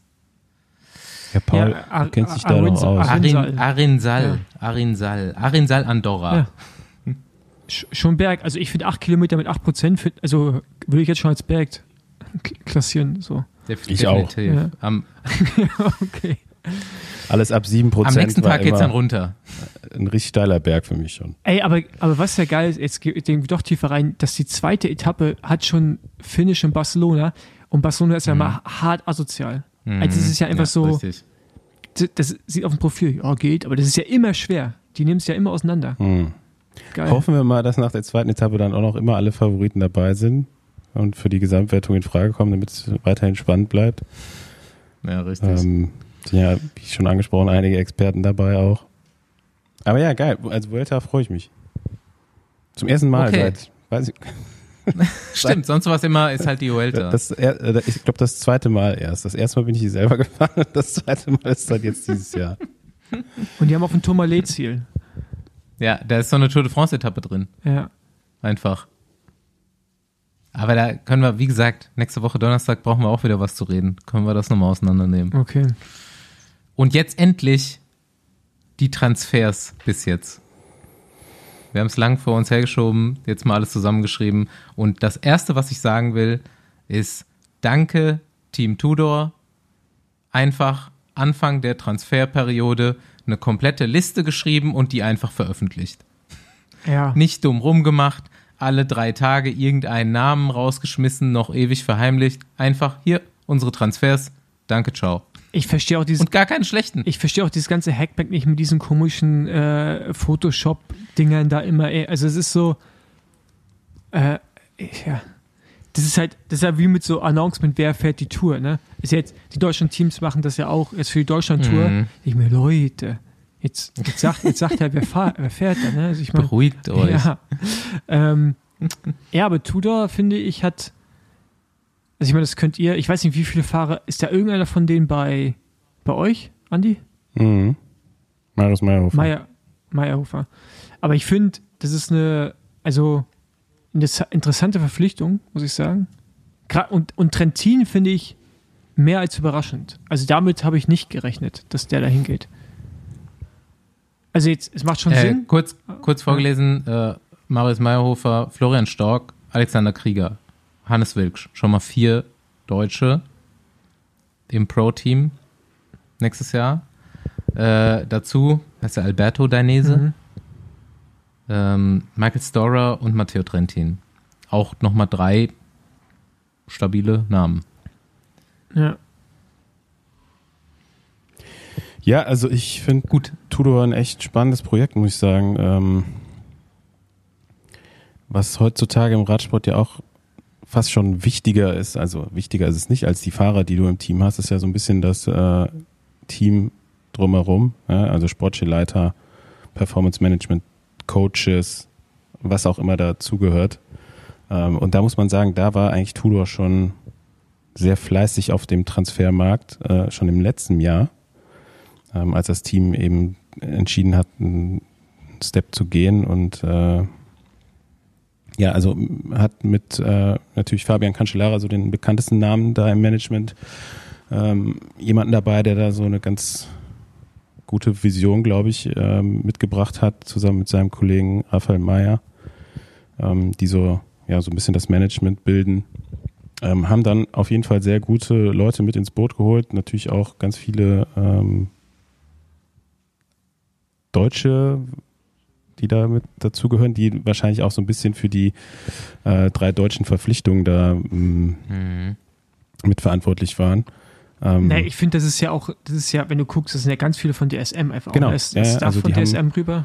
Äh, so, so schon fast die, die besten Leute, also sehr gute Leute von DSM weglotsen können, ähm, ja. haben aus der Scouting-Abteilung von Quickstep, ich weiß nicht, wie sie gerade heißen, Alpha Vinyl oder wie auch immer, Quickstep, man weiß, wovon ich rede. Sudal Quickstep. genau, Sudal Quickstep. ähm, ich habe es gelernt beim letzten Mal. Ja, also haben da wirklich so, so gerade was das Performance Management angeht, äh, gute Leute, natürlich auch Partner äh, an, an Bord, die nicht nur das Finanzielle mitbringen, sondern auch so ein bisschen ähm, die Bereitschaft da weiterzuentwickeln. Ich glaube, BMC hat sich da jetzt äh, für ein paar Jahre auch verpflichtet. Ähm, mhm. Man kriegt nicht eben nur Räder, sondern kann da auch äh, so ein bisschen in der Entwicklung mit, mit was mitgeben. Mhm. Also ich finde das Projekt super spannend, ähm, weil die aus meiner Perspektive oder aus meiner, äh, für meine, meiner Meinung nach einfach ein, ein gutes Projekt äh, bilden, so mit einer stabilen Foundation und jetzt nicht nur so irgendwas zusammenschustern, ja, irgendwie, okay, wir machen jetzt ein Radsportteam, sondern ähm, haben ja auch jetzt, sage ich mal, schon mit eher unbekannten Fahrern, denen sie fairerweise letztes Jahr auch alle einen Zwei-Jahres-Vertrag gegeben haben, ähm, angefangen, diese, dieses Team aufzubauen und glaube ich sehr bedacht auch jetzt die Neuverpflichtungen geholt haben. Ähm, mit Trentin echt auch jemanden, der mich überrascht hat. Ja, jetzt, glaube ich, auch schon so am Ende seiner Karriere geht er jetzt nochmal in Anführungszeichen kleineres Team. Ähm, wird also im nächsten Jahr, ich sage jetzt mal sehr wahrscheinlich nicht bei der Tour de France starten können. Und ob er es im Jahr danach kann, weiß man auch noch nicht. Mhm. Ich würde jetzt mal behaupten, das Team für nächstes Jahr ein Giro äh, mit Tudo als Zeitnehmer beim Giro. Mhm. Gäbe es auf jeden Fall schon mal eine Tür, ähm, die die Einladung wahrscheinlich auf kurzem Wege zustellbar macht. Ähm, aber ich denke, sportlich werden sie sich bis dahin auch noch mehr empfehlen, als sie es bis jetzt schon gemacht haben. Ne? Und ähm, ja, also spannendes Projekt, gut gemacht mit den Verpflichtungen, die sie da direkt am ersten Tag, am 1. August alle rausgegeben haben. Damit war das einmal durch. Und, ähm, ähm, darf ich kurz eine Frage stellen? Mhm. Ähm, genau. Warum habt ihr Meyerhofer dahin, also an Anführungsstrichen gehen lassen? Also was ist für euch als Agentur der Grund dann gewesen zu sagen, ja, das ist ein guter Weg? Also ich denke mal, dass er auch vielleicht andere Angebote hatte oder andere Möglichkeiten. Hey, du hast das doch gehört im Podcast, der hat sich so eine Casio-Uhr gekauft, als er äh, mal was gewonnen hatte. Jetzt kriegt er endlich eine gescheite. Ja, ich warte immer noch auf meine. Also ähm, irgendwie die Kontakte, die ich habe, die reichen momentan. Also wie, wie schon erwähnt, ne, die, die Leute, die jetzt da bei äh, Tudor so im, ja, im Management sitzen, kann natürlich ein Meyerhofer schon aus äh, DSM-Zeiten und waren tatsächlich schon ähm, interessiert an Marius, bevor er in Australien das Kettle Ocean Road Race gewonnen hat. Also es war auch einfach äh, das erste Team, was Interesse bekundet hat. Ähm, und letztendlich haben die Leute, die Marius natürlich auch schon kennt, ähm, ihn dann überzeugt, sich dem Projekt anzuschließen. Okay, cool. Ähm, zweites Team, kommen wir direkt zu, zu DSM. Ja, Back for Good. Warren Buggy. Der kommt doch daher, ne? Der war auf jeden Fall mal da. Gefahren ja. bei Sun, mhm. Sunweb? Ja, ja, ja ich, also irgendwie verbinde ich den auch nur mit dem Team, oder? Also so richtig. Hm. Der war schon sehr lange da, ja. Also bei, bei Akea sind auch einfach alle Fahrer ohne Identität, oder? So, ja. ich wüsste jetzt keine fünf Fahrer, die da fahren. Nee, ich auch nicht. Äh, die fahren gut, so, aber trotzdem ist für mich so, okay, das ist ein Fahrer von Akea, das ist nicht der und der, ne? Also jetzt mhm. hast du äh, ja, mit dem Made zum ersten Mal jemanden da, der so irgendwie ein bisschen größer ist als das Team vielleicht. Aber vorher war es also, also selbst in Bohani ist er ja untergegangen, ne? Stimmt, der war auch da. Der ist da. Der ist, okay. ja. Ich sag's okay, ja, ich sag's ja. So ja. irgendwie, okay. äh, vielleicht ist es auch nur bei uns so, ja. Und ja, ja, okay, aber jetzt Baguil ist, äh, kann man verstehen, er geht zurück, versucht nochmal zur alter Stärke irgendwie. Ähm, Ey, der, ist, der Jakobsen, fährt ja gut. Also der muss ja noch nicht mal wieder zu alter Stärke, sondern der ist ja immer noch gut, aber wie gesagt, ja, irgendwie. ich glaube, die anderen sind besser geworden, auf jeden Fall. Aber der gewinnt jetzt gerade keine Tour-Etappen mehr. Ja. Ähm, und, und Jakobsen, da frage ich mich gerade, sind dem die Optionen ausgegangen? Also, also Also für, für einen Fabio Jakobsen musst du auch ein bisschen Geld in die Hand nehmen. ja, aber auch das, das mal beiseite. Aber hättet ihr jetzt gesagt, dass das das richtige Team für jemanden wie Jakobsen ist? Also, der, also jetzt frage ich mich jetzt echt gerade, ob der überhaupt Optionen hatte, irgendwo anders vielleicht auch hinzugehen. Kann ich dir nicht sagen. Also, ja, so ein Sprinter braucht relativ viel Kapazitäten von so einem Team. Ja. Also du brauchst ja gerade für einen Jakobsen, ich sag mal, mindestens vier Fahrer, die den unterstützen bei den Rennen, die er fährt. Passt jetzt Wen gerade bringt nicht. er mit, ist die Frage. Das, das kommt noch dazu. So, ne, vielleicht bringt da jemand mit, vielleicht auch nicht, weil DSM, muss man ja sagen, hat Erfahrung damit, Sprintzüge auf die Beine zu stellen. Ist jetzt nicht der erste Sprinter, der da fährt. Haben auch ein paar schnelle Leute, ähm, die das liefern können für Jakobsen. Und die Frage ist halt wirklich, ne, welches andere Team hatte jetzt Interesse an so einem Top-Sprinter und auch den Platz, weil Top-Sprinter haben wir mittlerweile auch viele. Das ist jetzt nicht mehr so Mhm. drei, die alles gewinnen, sondern es verteilt sich eher so ein bisschen auf noch mehr Fahrer. Ähm, das macht den Markt natürlich jeweils überschaubar, wenn so ein Sprinter frei ist. Und ähm, ja, ich meine, er ist Holländer, das Team ist holländisch. Kurzer Dienstweg. Mhm. Ke- Also keine Ahnung. Ich, mich hat es auch ein bisschen gewundert. Ähm, mich hat es auch ehrlich gesagt gewundert, dass man bei, bei Quickstep ihn gehen lässt. Ne, so Mhm. mit der ganzen Geschichte so, dass sie eigentlich auch auf Jakobsen jetzt die ganze Zeit ge gesetzt haben. Ich meine, jetzt haben sie noch einen Merlier, Mhm. der jetzt auch nicht so schlecht ist. Aber eigentlich hatten sie immer zwei, zwei Sprinter. Ähm, jetzt haben sie Merlier und vielleicht Vielleicht müssen sie Remco ja nächstes Jahr Ja, so viel also mehr ich denke, zahlen, dass dass- sie sich nur noch einen Sprinter leisten Nee, können. das, das ist, ich glaube, das hat gar nicht so finanzielle Gründe, weil ich behaupte jetzt mal, oder ich vermute mal, dass Jakobsen gar nicht so einen fetten Vertrag hätte, hatte bei äh, Quickstep, sondern einfach ne, dieses, die Kapazität, die so ein Sprinter halt einfach über sein Gehalt hinaus in so einem Team einnimmt. Ja, also äh, ich glaube, da versucht man jetzt halt schon irgendwie den Forderungen von Familie Evenepoel gerecht zu werden und äh, Mhm. da eben noch mehr Ressourcen in das Projekt Gra- Grand Tour oder Toursieg ähm, mit Evenepoel zu stecken. Mhm. Ja. Krass. Wollen wir mal so ein bisschen äh, zackiger durchgehen, weil ich glaube, sonst äh, Ja, ja, auf jeden Fall, sonst wird das hier auch ewig. Aber Bora ist natürlich für Deutschland immer interessant. Dani Martinez fand ich äh, überraschend, hatte ich irgendwie im Vorfeld auch nicht so mitbekommen, gab wohl schon Gerüchte. Aber ich, Finde finde, ich- ich finde Bora, ma- also die machen immer so, die machen so komische Transfers. Traditionell, immer schon strange. Das ist, das ist so also, ein Fahrer, der passt, also ganz, ey, jetzt ohne Mist, die, die treffen sich ja im Winter immer da, da in Bayern, unten am See. Jetzt stell dir mal vor, im, im, Ötz, Im Ötztal Jetzt- treffen die sich jetzt immer. jetzt kommt der Dani, ja okay, jetzt kommt der Dani Martinez daher und alle, Ja, mit Sergio Higuita. und alle reden halb so bayerisch mit ihm. Also das ist ja diese bayerische Mentalität dann ja auch. Da, da gibt es auch so schöne Memes dazu immer. Das ist ja. Ich stelle mir den so viel am Platz davor.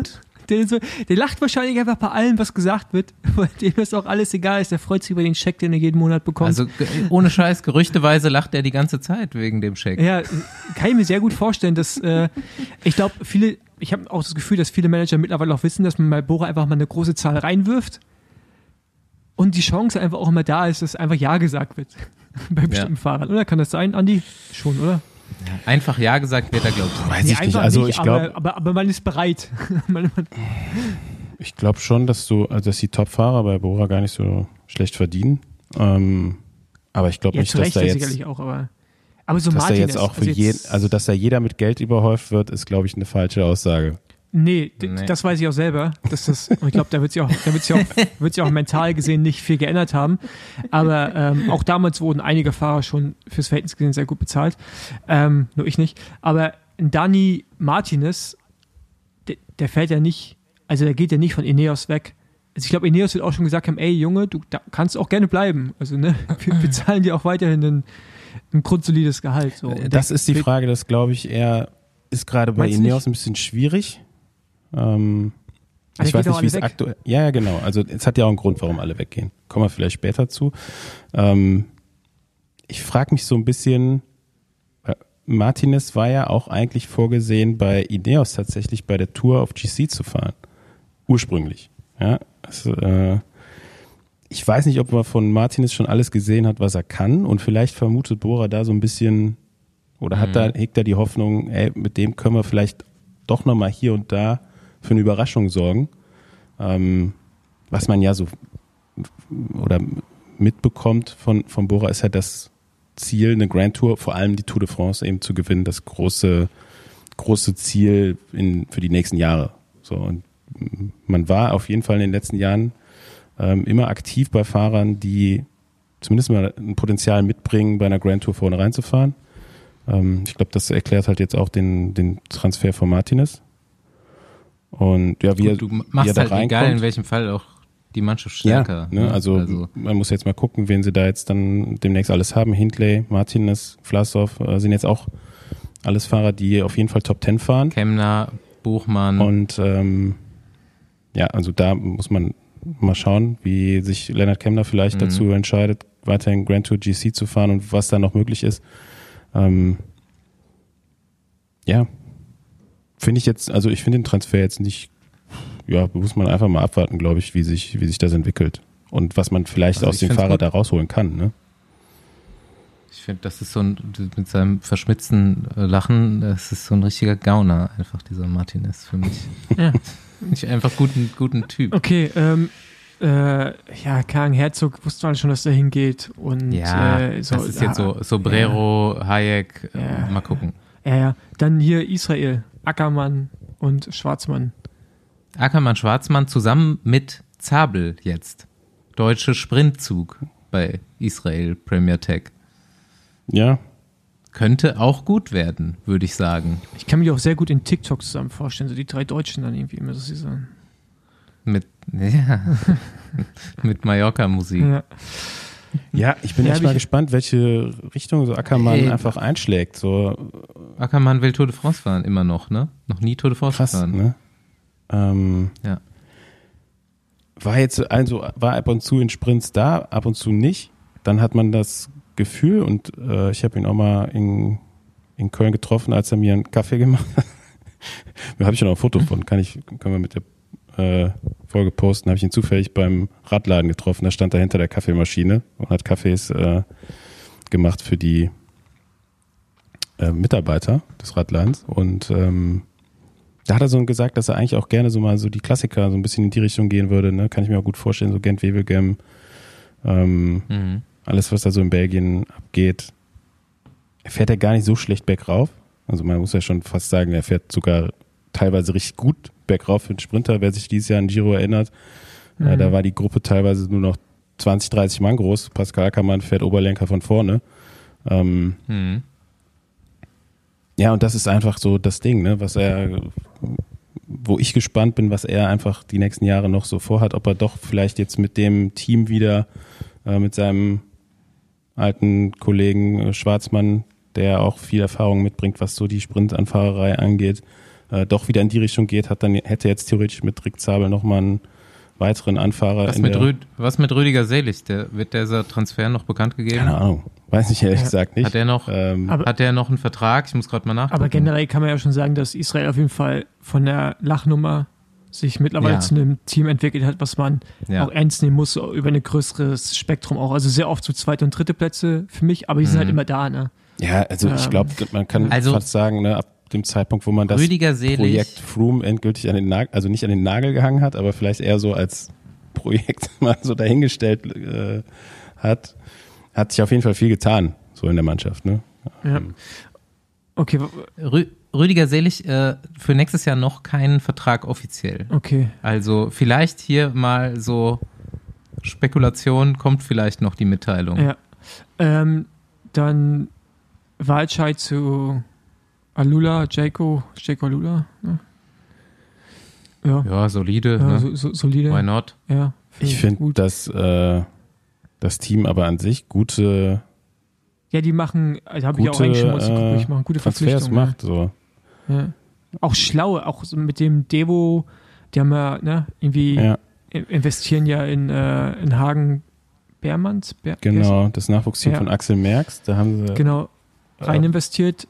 Also genau. die machen irgendwie schon so ein paar schlaue Moves auf jeden Fall gerade, muss man sagen.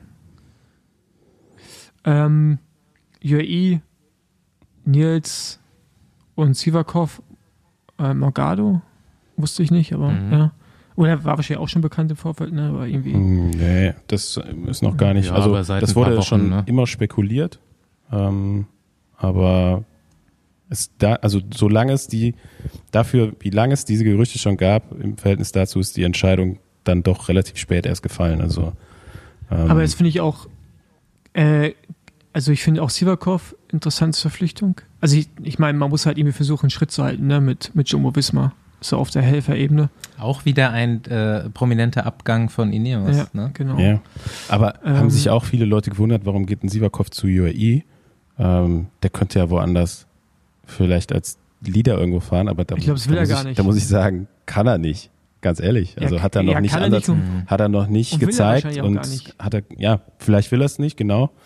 Ähm, und wie, wie Basti schon sagt, ähm, wenn man sich die Transfers jetzt auch mal, also wenn man sich die Startliste jetzt nochmal in Erinnerung ruft, die Jimbo Visma jetzt also zur Vuelta schickt, ist jetzt noch nicht mal die allerbeste Mannschaft, die sie hinschicken.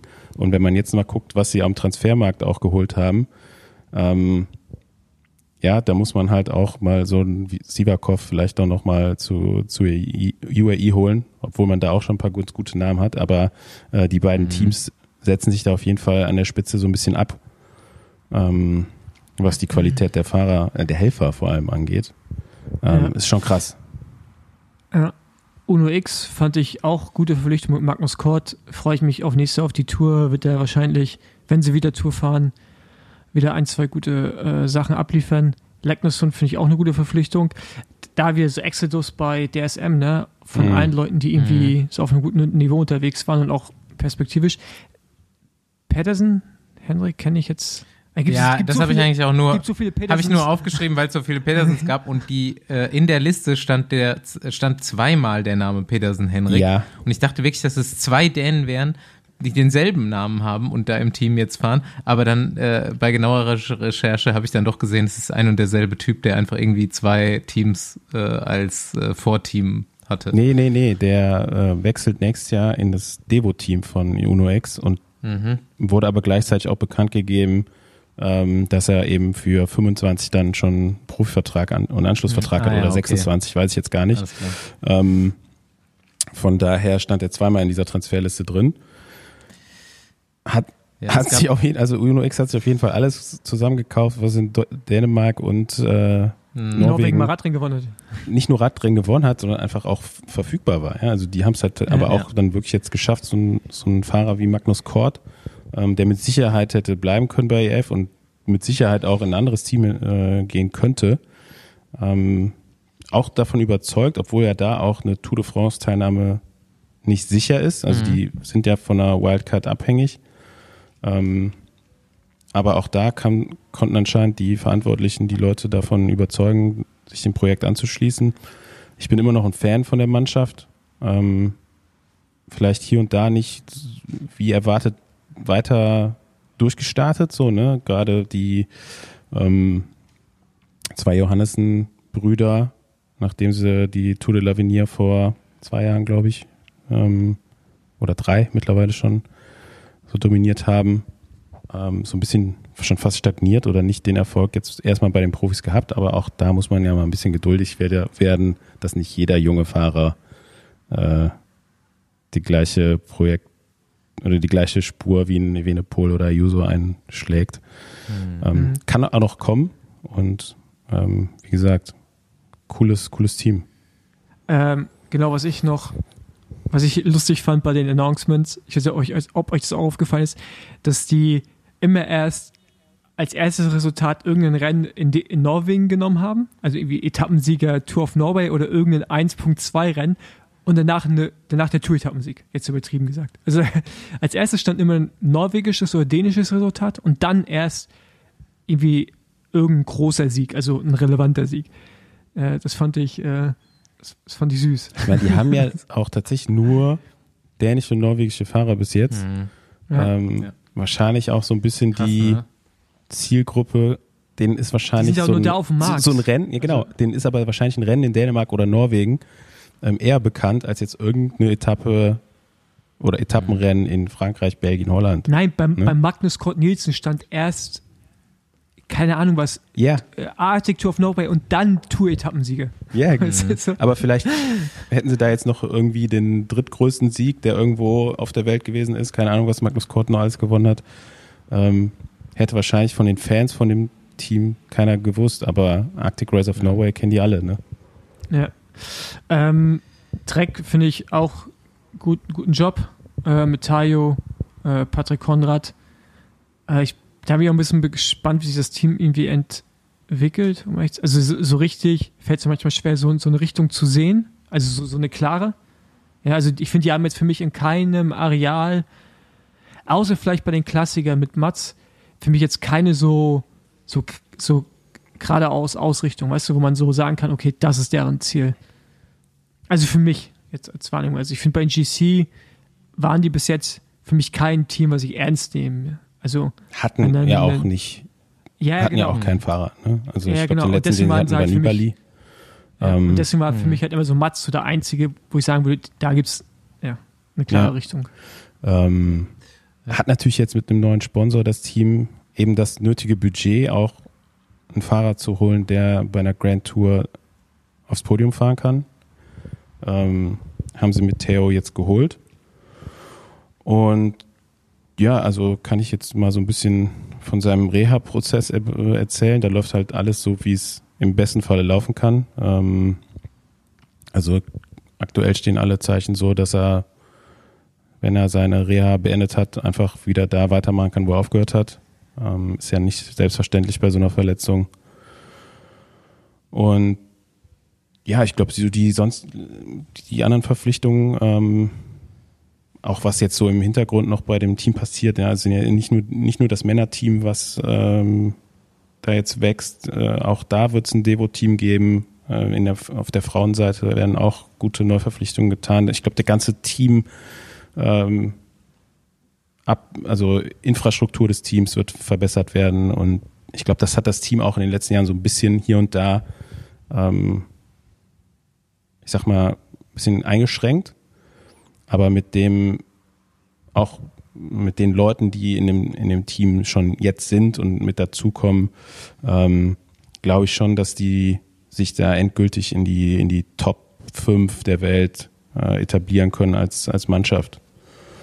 Und äh, ähm, ich würd, bin ja immer noch davon überzeugt, dass Jonathan, Jonathan, Jonathan, Jonathan, ich weiß gar nicht wie, Johnny, Johnny Milan, ähm, auch einer der Sprinter der nächsten Jahre werden kann. Mhm. Äh, du hast ja eben schon gesagt, Trek macht ein Devo-Team nächstes Jahr auf. Müssen wir jetzt noch schnell die Info rausgeben. Zwei Deutsche auf jeden Fall verpflichtet. Äh, Tim Thorn-Teutenberg wird da fahren und Louis Leidert. Das hast du jetzt gesagt. Ich. Das habe ich gesagt, ja. ja habe ich auch gehört. Ja? ja. Herzlichen Glückwunsch. Danke. Ähm, Nicht an dich, Paul, aber. äh, so, jetzt hier Quickstep, Alpha Vinyl, Decoinic, äh, Sudal. Sudal. Äh, Hat besten Mann gekauft. Ja, einfach. ja aber ich, also ich finde, also es ist ja immer noch nicht so sicher, ob Remco bleibt. Auch das Interview bei Fl La Flamme Rouge war ja auch irgendwie so, oh, nee, nicht Flamme Rouge, wie heißt das? Laterne Rouge. Laterne, äh, wie heißen die? Heißen Laterne Rouge? Nee. Ich glaube schon oder? Auf jeden Fall bei Andy Spezialfreund. Äh, ich glaube, wir wissen alle, von wem wir reden. Ähm, äh, Benji Nasen. Selbst da hat, hat er ja auch nicht gesagt, ich bleibe, hat gesagt, ein Vertrag ist ein Vertrag. Also diese, kann man nicht einfach mal irgendwie eine klare Aussage treffen? Ja, das nee, kann ja man da jetzt nicht. Also ich, keine Ahnung, ob der Transfer jetzt vom Tisch ist oder nicht. Ähm, Vertragsvertrag kann natürlich stimmen, ja, wenn Ineos den ganzen Laden kauft zum Beispiel, ja, dann äh, erfüllt er seinen Vertrag? Keine Ahnung. Ey, ne, okay, jetzt mal ganz kurz. Ist das vor Exodus bei dem Neos-Team, ist das ein. Hä, wie soll das denn aussehen? Ja, weiß ich nicht. Andi, das, jetzt, Szena Andi, das jetzt, Szenario. Andi, jetzt erzähl doch mal ein bisschen was. Also Landa geht zu. Es zu ist alles nur eine Spekulation. Natürlich kann Ja. jetzt Patrick Lefebvre, ja, der jetzt, ich weiß gar nicht, ob Patrick Lefebvre ehrlich gesagt die Entscheidung hätte, ja, aber sagen wir mal, die, das, im Radsport ist ja so, dass ein Team ist ja kein Verein, so wie es im, im Fußball ist zum Beispiel, oder zumindest mal in Deutschland noch so ist im Fußball. Es ist ja eine, ist ja ein Unternehmen, ja, wo die Fahrer angestellt sind oder beschäftigt werden. Und äh, natürlich kannst du diese Firma, ich sage jetzt mal, Patrick Lefebvre ist ja der Teammanager, ich weiß nicht, ob er der Eigner ist, aber der Teammanager könnte jetzt, man könnte diese Firma ja einfach verkaufen und dann könnte, wären die Fahrer im Prinzip frei. Beziehungsweise, Das beantwortet, das beantwortet noch nicht meine Frage. Du wolltest vorhin irgendwas zu Ineos sagen oder spekulieren. Das finde ich, ist es gerade so. der Punkt, also der, der, Ja, der Eigner von Ineos ist ja äh, ein, ein, jemand, der sehr viel Geld besitzt und der könnte natürlich einfach hingehen und das Team kaufen, wenn das zum Verkauf stünde. Aber das sind jetzt alles nur Spekulationen. Äh, da, in die Richtung habe ich jetzt nichts mehr gehört.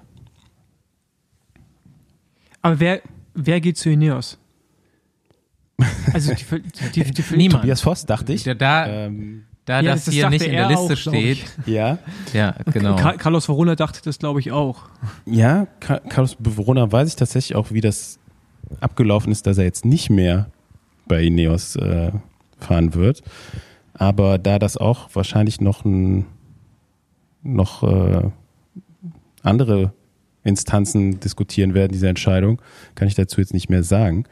Ähm, jedenfalls Ähm, okay, sehr interessant. d- d- d- d- Darf ich spekulieren und du, du musst ja zunächst sagen, dass Carlos Verona einen Vertrag unterschrieben hat, äh, aber dann eventuell das Management gesagt hat, nee, machen wir doch nicht. Äh, nee. Also ist tatsächlich, also sehr verstörend, äh, was da abgelaufen sein soll. Ähm, aus meiner Sicht ähm, ist halt äh, eine einflussreiche Person, sage ich mal, hat da ein Veto eingelegt. Ähm, und, Ach so, ein, andre, ein anderer Manager. ja, Spekulation. Und äh, ke äh, Ah, keine Ahnung, also die, die Fragezeichen, die jetzt überall natürlich um das Team Ineos auftauchen, nicht nur in der Presse, sondern auch, äh, ich sag mal so in der Radsport-Insider-Welt, äh, die sind schon jetzt seit Monaten da. Keiner weiß so genau, was äh, da die Idee hinter ist. Rod Ellingworth ist ja so ein bisschen der, der jetzt da äh, hinhalten muss. Äh, auch der, aus ihm kriegt man keine Informationen. Also zur Info, Rod Ellingworth ist so der, der Sportmanager des Teams. Der oberste Chef äh, ist immer noch David Brailsford, der aber auch mittlerweile für alle anderen Sportprojekte von Ineos äh, so ein bisschen die Führung übernommen hat und äh, glaube ich da auch gar nicht so die Kapazitäten hat, sich um alles gleichwertig zu kümmern. Ja, der hat, glaube ich, Ähm. echt das Problem, dass der Tag nur 24 Stunden hat. Ne? Ja, kann, kann, kann gut sein. Äh, ich meine, viele Fahrer sind tatsächlich auch nicht mehr auf dem Markt. Ja, so muss man das ja auch mal sehen. Ähm, Also ich, also, also man kann mich sicherlich aus meinen Verträgen noch rauskaufen. ja, ich gebe deine Visitenkarte mal ab. Ähm, also ich bin da auch so ein bisschen mittlerweile überfragt, was das Thema angeht. Bei der Tour gab es ja mal hartnäckig das Gerücht, dass äh, Evenepoel da einen Vertrag unterschrieben hat. Das scheint äh, dann doch nicht der Fall gewesen zu sein. Ähm, über diese ganzen Verkäufe des Teams wurde auch schon spekuliert. Äh, es gab ja sogar schon Gespräche mit Kaufinteressenten und Lefebvre. Ja, Irgend so ein Belgier, der durch Krypto richtig viel Kohle gemacht hat. Habt ihr das mitbekommen? Ja, ja. Nee. Nee? Ja, das habe ich mitbekommen. Ja. Da hatte einfach so ein Typ, so ein, ich sag jetzt Endlich mal, mal wieder so eine der Geschichte. belgische Basti Marx. Ja, Nein, Ja, aber also, auch ein Radfahrer, ne? ja so, ein- so ein, so ein Rad, Ja. Radfahrer, äh, oder sagen wir einfach, äh, sagen wir einfach ein Amateurfahrer in Belgien, Doch, ne? der nee, hat einfach, ich finde schon belgischer Basti Marx finde ich dann schon, also lass mal aber belgischen Basti Marx. Ka- Kann man so ein schönes Bild entwerfen. Ich habe auch nichts dagegen, jetzt demnächst relativ viel Geld mit Krypto zu verdienen, aber muss mir noch jemand, muss mir noch jemand vielleicht also eine der hat auf jeden Fall äh, ein Kaufangebot vorgelegt, was zumindest mal in Erwägung gezogen wurde, ähm, aber dann doch nicht passiert ist, ja, aber vielleicht ist das ja immer noch eine Option. Ähm, Vielleicht auch nicht. Also es wäre auch irgendwie, wahrscheinlich, also es werden wahrscheinlich Leute hinten überfallen, deswegen würde ich mir eigentlich für den Radsport nicht wünschen oder für die Fahrer, die jetzt da noch in, in beiden Teams involviert sind. Ähm, was so ein bisschen untergeht bei der ganzen Ineos-Diskussion ist ja, dass auch Movistar eigentlich noch überhaupt keine hm. Transfers bekannt gegeben hat. Vielleicht schließen die sich ja auch zusammen. Also würde, glaube ich, gerade hm. ganz gut passen, so die bei Ineos unter Vertrag sind und die bei Movies dann noch einen bestehenden Vertrag haben, weil die, bei denen laufen, glaube ich, Also hier sind wir, hier haben aus. wir nämlich übrigens auch zwei Deutsche noch auf der Wartebank sitzen. Yannick Steimle und Juri Hollmann, die äh, beide noch meiner Informationslage nach keinen Vertrag haben für nächstes Jahr. Ja, also es ist ja trotz alledem erst der 22. August, ne? Das Transferfenster ist drei Wochen offen. Ähm, wir, ja. wir können, wir, vielleicht, Sure. wahrscheinlich am Mittwoch wird das alles, alles geklärt mhm, sein und unsere morgen. Folge ist schon aufgenommen. ähm, morgen kommt raus, Ineos und Quickstep schließen sich zusammen. Aber sagen, wir, also gehen wir jetzt mal davon aus, Quickstep geht nächstes Jahr weiter. Für mich Riesenüberraschung, Mikkel Landa ja. geht als, ja, ziemlich sicher Helfer. Ja, aber äh, zahlt, ja? zahlt doch genau in, der, in, den Take von vorhin ein. Ein Sprinter wird abgegeben, inklusive Entourage wahrscheinlich. Und man geht mehr in Richtung äh, Grand Tour Rundfahrten. Ja, ähm, aber ich finde es krass, dass Landa jetzt seit, ja, hat jetzt glaube ich auch äh, gefühlt zehn Jahre versucht nochmal irgendwie Landissimo äh, bei einer großen Rundfahrt richtig einen rauszuhauen. Hat nicht so richtig geklappt. Nie.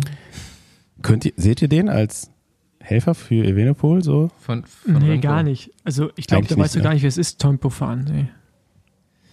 Also, also, als sie gesagt haben, wir holen Landa für Remco, das ist so für mich der unnützeste Helfer, den du eigentlich wahrscheinlich holen kannst, oder? Also jetzt, ich mag den auch, aber also ich kann mir gar nicht vorstellen, dass der, dass Remco hinter ihm fährt und sagt, ey, jetzt fahren wir hier in zwei Kammer schneller und Landa attackiert dann wahrscheinlich einfach. Weißt du, also weil er das Gefühl gar nicht dafür hat, einfach mal zwei km schneller zu fahren. Ich, ich äh, bin, ich freue mich einfach drauf. Ja. Ja, gut, aber ich meine, tactically, wir, we were perfect. Ja. Die, die Forderungen von Evenepoel sind ja ganz klar, ne, dass das Team in, in vielen Bereichen sich verbessert, verbessern muss. Ähm, unter anderem halt, dass er äh, bessere Helfer bekommt. Und wenn man sich den Transfermarkt mal so anguckt und welche Fahrer überhaupt da zur Verfügung stehen, ist ja auch gar nicht die Auswahl so groß. Ne? Also ja. ähm, da nimmt man auch schon mal Lander, wenn es sein muss.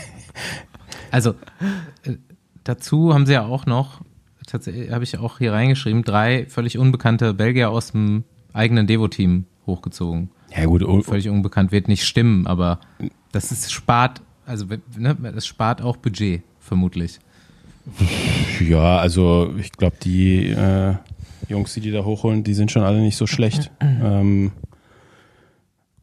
glaube ich, eine ganz äh, logische Entscheidung, so aus dem, diese, die drei jetzt aus dem äh, Devo-Team hochzuholen. Dazu holen sie noch ein ziemlich, ziemlich äh, hoffnungsvolles französisches Talent äh, mit Antoine mhm. Ubi. Ubi, glaube ich, wird er ja ausgesprochen. Ähm, Der Hubi. Ja, also ich glaube jetzt so das sind so Standard äh, Neuverpflichtungen, die man auch so machen würde. Mhm. Fallen jetzt vielleicht auf, weil die oder die, äh, der eine große Transfer, der bis jetzt bekannt wurde, äh, eben Landa ist und mhm. ähm, alle anderen aus dem Nachwuchsbereich kommen. Aber auch da weiß man ja, hat Quickstep eigentlich in den letzten Jahren ganz gute Arbeit gemacht. Ähm, ich kann mir schon fast vorstellen, dass man hier so einen Lamperti, der jetzt in der U23 äh, ganz gut zugelangt hat, was äh, Siege, Saisonsiege angeht, ähm, vielleicht auch einfach mal als zweiten Sprinter hinstellt und mal gucken, mal guckt, was der so erreicht. Und die Vergangenheit hat auf jeden Fall oft genug bewiesen, ähm, dass sie da ein ganz gutes Händchen haben und dass da eigentlich alle Sprinter immer am besten fahren. Also mal sehen. Mal sehen. Astana eigentlich irgendwie egal, aber Max Kanter geht dahin, Ide Schelling dazu und ein, ist, er, ist Anton Scharmig. Ja. Glaube ich, irgendwie so, ne? Ähm, der ja auch eigentlich ernstzunehmend schnell ist. Eigentlich drei ganz gute Verpflichtungen grundsätzlich. Ja, auch mit Fortunato noch von Eolo Cometa. Äh, Mhm. muss man ja schon fast sagen, waren jetzt, also man wartet ja auch noch auf Kev, ne, steht da auch noch aus. Mhm. Kann sein, dass der noch weiterhin da fährt. Ähm, Ansonsten waren die ja auf dem Transfermarkt so in den letzten Jahren nicht ganz so umtriebig, sagen wir mal so, oder haben vielleicht auch gar nicht die Fahrer bekommen, die sie haben wollten. Mhm. Ähm, hätte ich jetzt nicht so, also die, die vier, die sie jetzt geholt haben, hätte ich jetzt äh, vielleicht nicht direkt so gedacht, dass die zu Astana gehen. Aber vielleicht entwickelt sich das Team auch weiter. Ähm, ist ja so vom, vom Style zumindest mal ernst zu nehmen. Gutes Trikot, ja. Gutes Trikot, gutes Rad. Ja, so auf dem Frauenmarkt ist gar nicht so einfach zu verfolgen. Ist nicht so vordergründig wie auf dem Männermarkt die Transfers. Ist einfach ein bisschen ich hab später dran. Also da Ja. muss man so schon sagen, da werden noch Verträge bis in den Winter rein gemacht, hm, wo bei den Männern eigentlich im, im Herbst Schluss ist. So, ne? ähm, ich meine, da ist die große Information überhaupt dieser Teamwechsel genau. von, äh, dass diese äh, Tipco Bank oder wie die, nee, das- oder? Nee, nicht Typico. Typico ist Tip, das. Tipco, genau, eben irgendwie nicht mehr pleite gegangen ist, was auch immer, nicht mehr Hauptsponsor ist und dann aber wohl jetzt dieses Team gar nicht übernommen wird von EF, sondern äh, Jonathan Waters gründet nochmal eine eigene genau. oder unter seiner unter seiner ähm, aber eh- Firma, aber- die die Betreibergesellschaft vom EF Männerteam ist, wird nochmal ein Frauenteam gegründet und übernimmt viele der Fahrerinnen. aber gehört IF nicht IF? Also das Team? nee, Nee? also äh, Bo Bora gehört ja auch nicht Bora, sondern Ja, aber Andi? Ja, also das, da bin ich mir jetzt gar nicht so sicher. Ähm, auf jeden Fall ist nicht Jonathan glaub, Waters der Team-Eigner. Genau, Äh, der ist der wird der noch Anteile, glaube ich, Mhm. haben. Genauso wie es bei Quickstep auch so ist. Ähm, Mhm. ich weiß jetzt nicht genau, wie die Aufteilung da ist.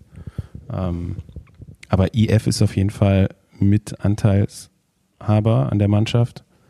Und ähm, ich glaube, man ist sich da nicht einig geworden, so wie ich das mitbekommen habe. Die Teameignerin der Frauenmannschaft, die ja auch von IF und Kendall gesponsert wurde, ähm, hat keinen, also der Deal kam nicht zustande. Ich glaube, der wurde besprochen.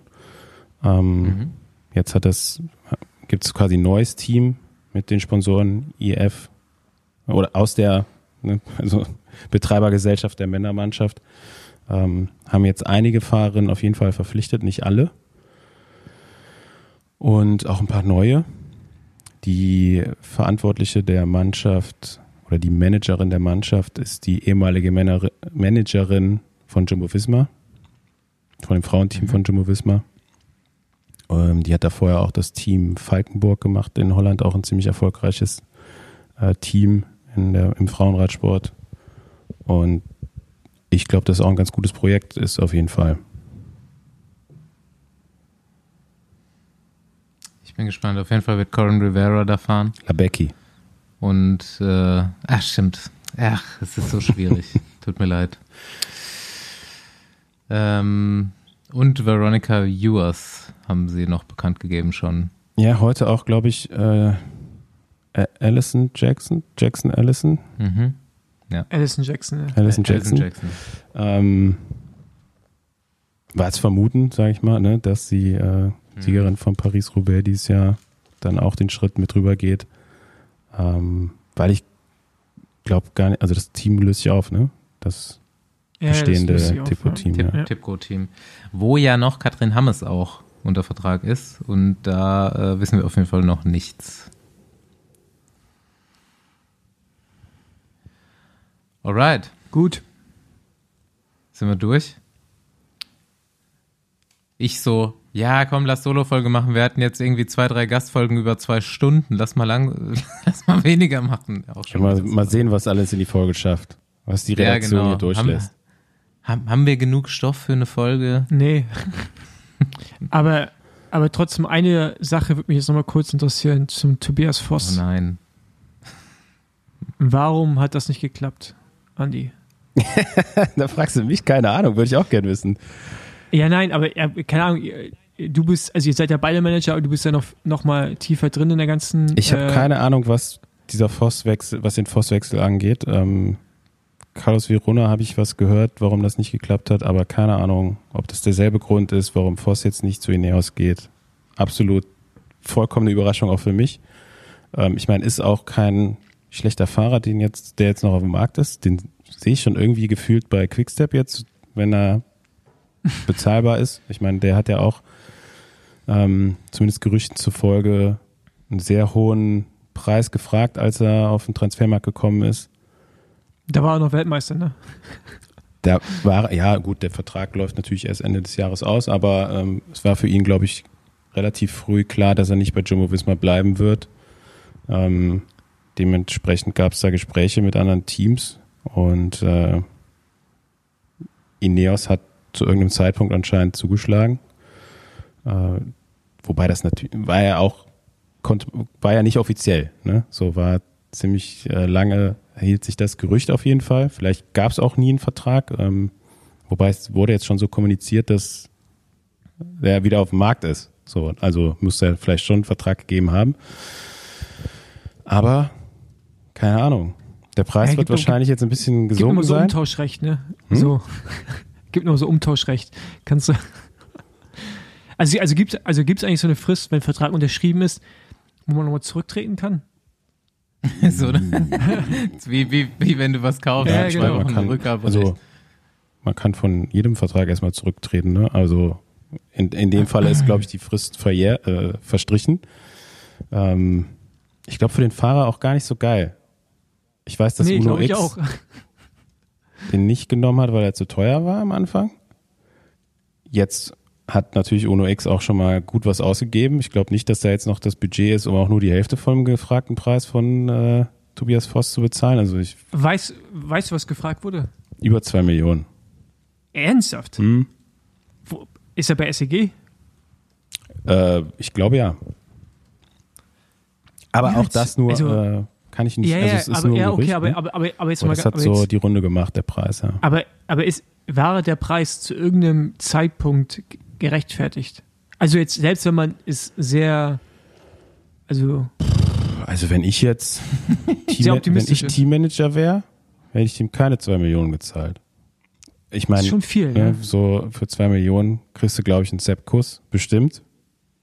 Dann Mhm. würde ich ja als Helfer eher einen Sepp-Kuss kaufen. Ich meine, der äh, Zeitfahrweltmeister war jetzt auch auch, nicht ne? so wirklich sichtbar als Zeitfahrweltmeister. Ähm, ja, ich glaube, also ich, bin- ich bin gespannt, wo er jetzt am Ende landet und würde mich natürlich auch interessieren, was er am Ende in seinem Vertrag Eben. drinstehen hat. Im Notfall Uno X, ne? Ja, aber also guck dir mal die Ver Ver Einkäufe von Uno X an. Ich meine, es ist ein großes Unternehmen, was dahinter steht. Ich glaube nicht, dass das Budget der Sportmannschaft da unbegrenzt ist.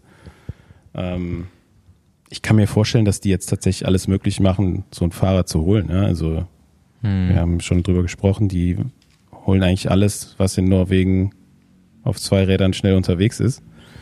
Ähm, Der ist ja früher auch in dem Team gefahren, aber ja, aber, es hat, also, aber die, dieses Price Tag von 2 Millionen ist halt auch schon krass, ne? ja, also Also am Anfang, es war auch auf jeden Fall zu viel am Anfang für das Team. Äh, Ähm, ich gehe davon aus, dass dieser Price Tag jetzt nicht mehr dranhängt. Ähm, und ja, keine Ahnung, also so als vom Fahrerprofil wäre es natürlich jetzt auch gut, äh, für Quickstep da nochmal zuzuschlagen. Aber auch wer Patrick Lefebvre kennt, weiß, dass der mit Sicherheit auch keine zwei Millionen hinlegen wird. Also Hm. ähm, ich denke, dass er auf jeden Fall irgendwo landen wird, auch in der guten Mannschaft. Ähm, nur wahrscheinlich, also wenn ich jetzt auch Teammanager wäre, da würde ich erstmal die Füße stillhalten, weil der Preis wird auch noch fallen die nächsten Wochen. Ähm, Hm. Die großen Teile der Budgets sind verteilt. Deswegen glaube ich nicht, dass da jetzt in, in den nächsten Tagen eine Entscheidung fällt. Und äh, da geht das Pokern jetzt eher nach unten. Also welcher Teammanager kann warten. Ne? So gehe ich jetzt einfach mal davon aus, so würde ich es einschätzen. Ähm, und macht am Ende ein gutes Schnäppchen. So schnell kann es gehen. Ne? Alright, wir bleiben dran und informieren euch bei Gelegenheit. genau. Dann Danke euch. Tschüss, bis nächste Woche. Ciao. Ciao. Ciao.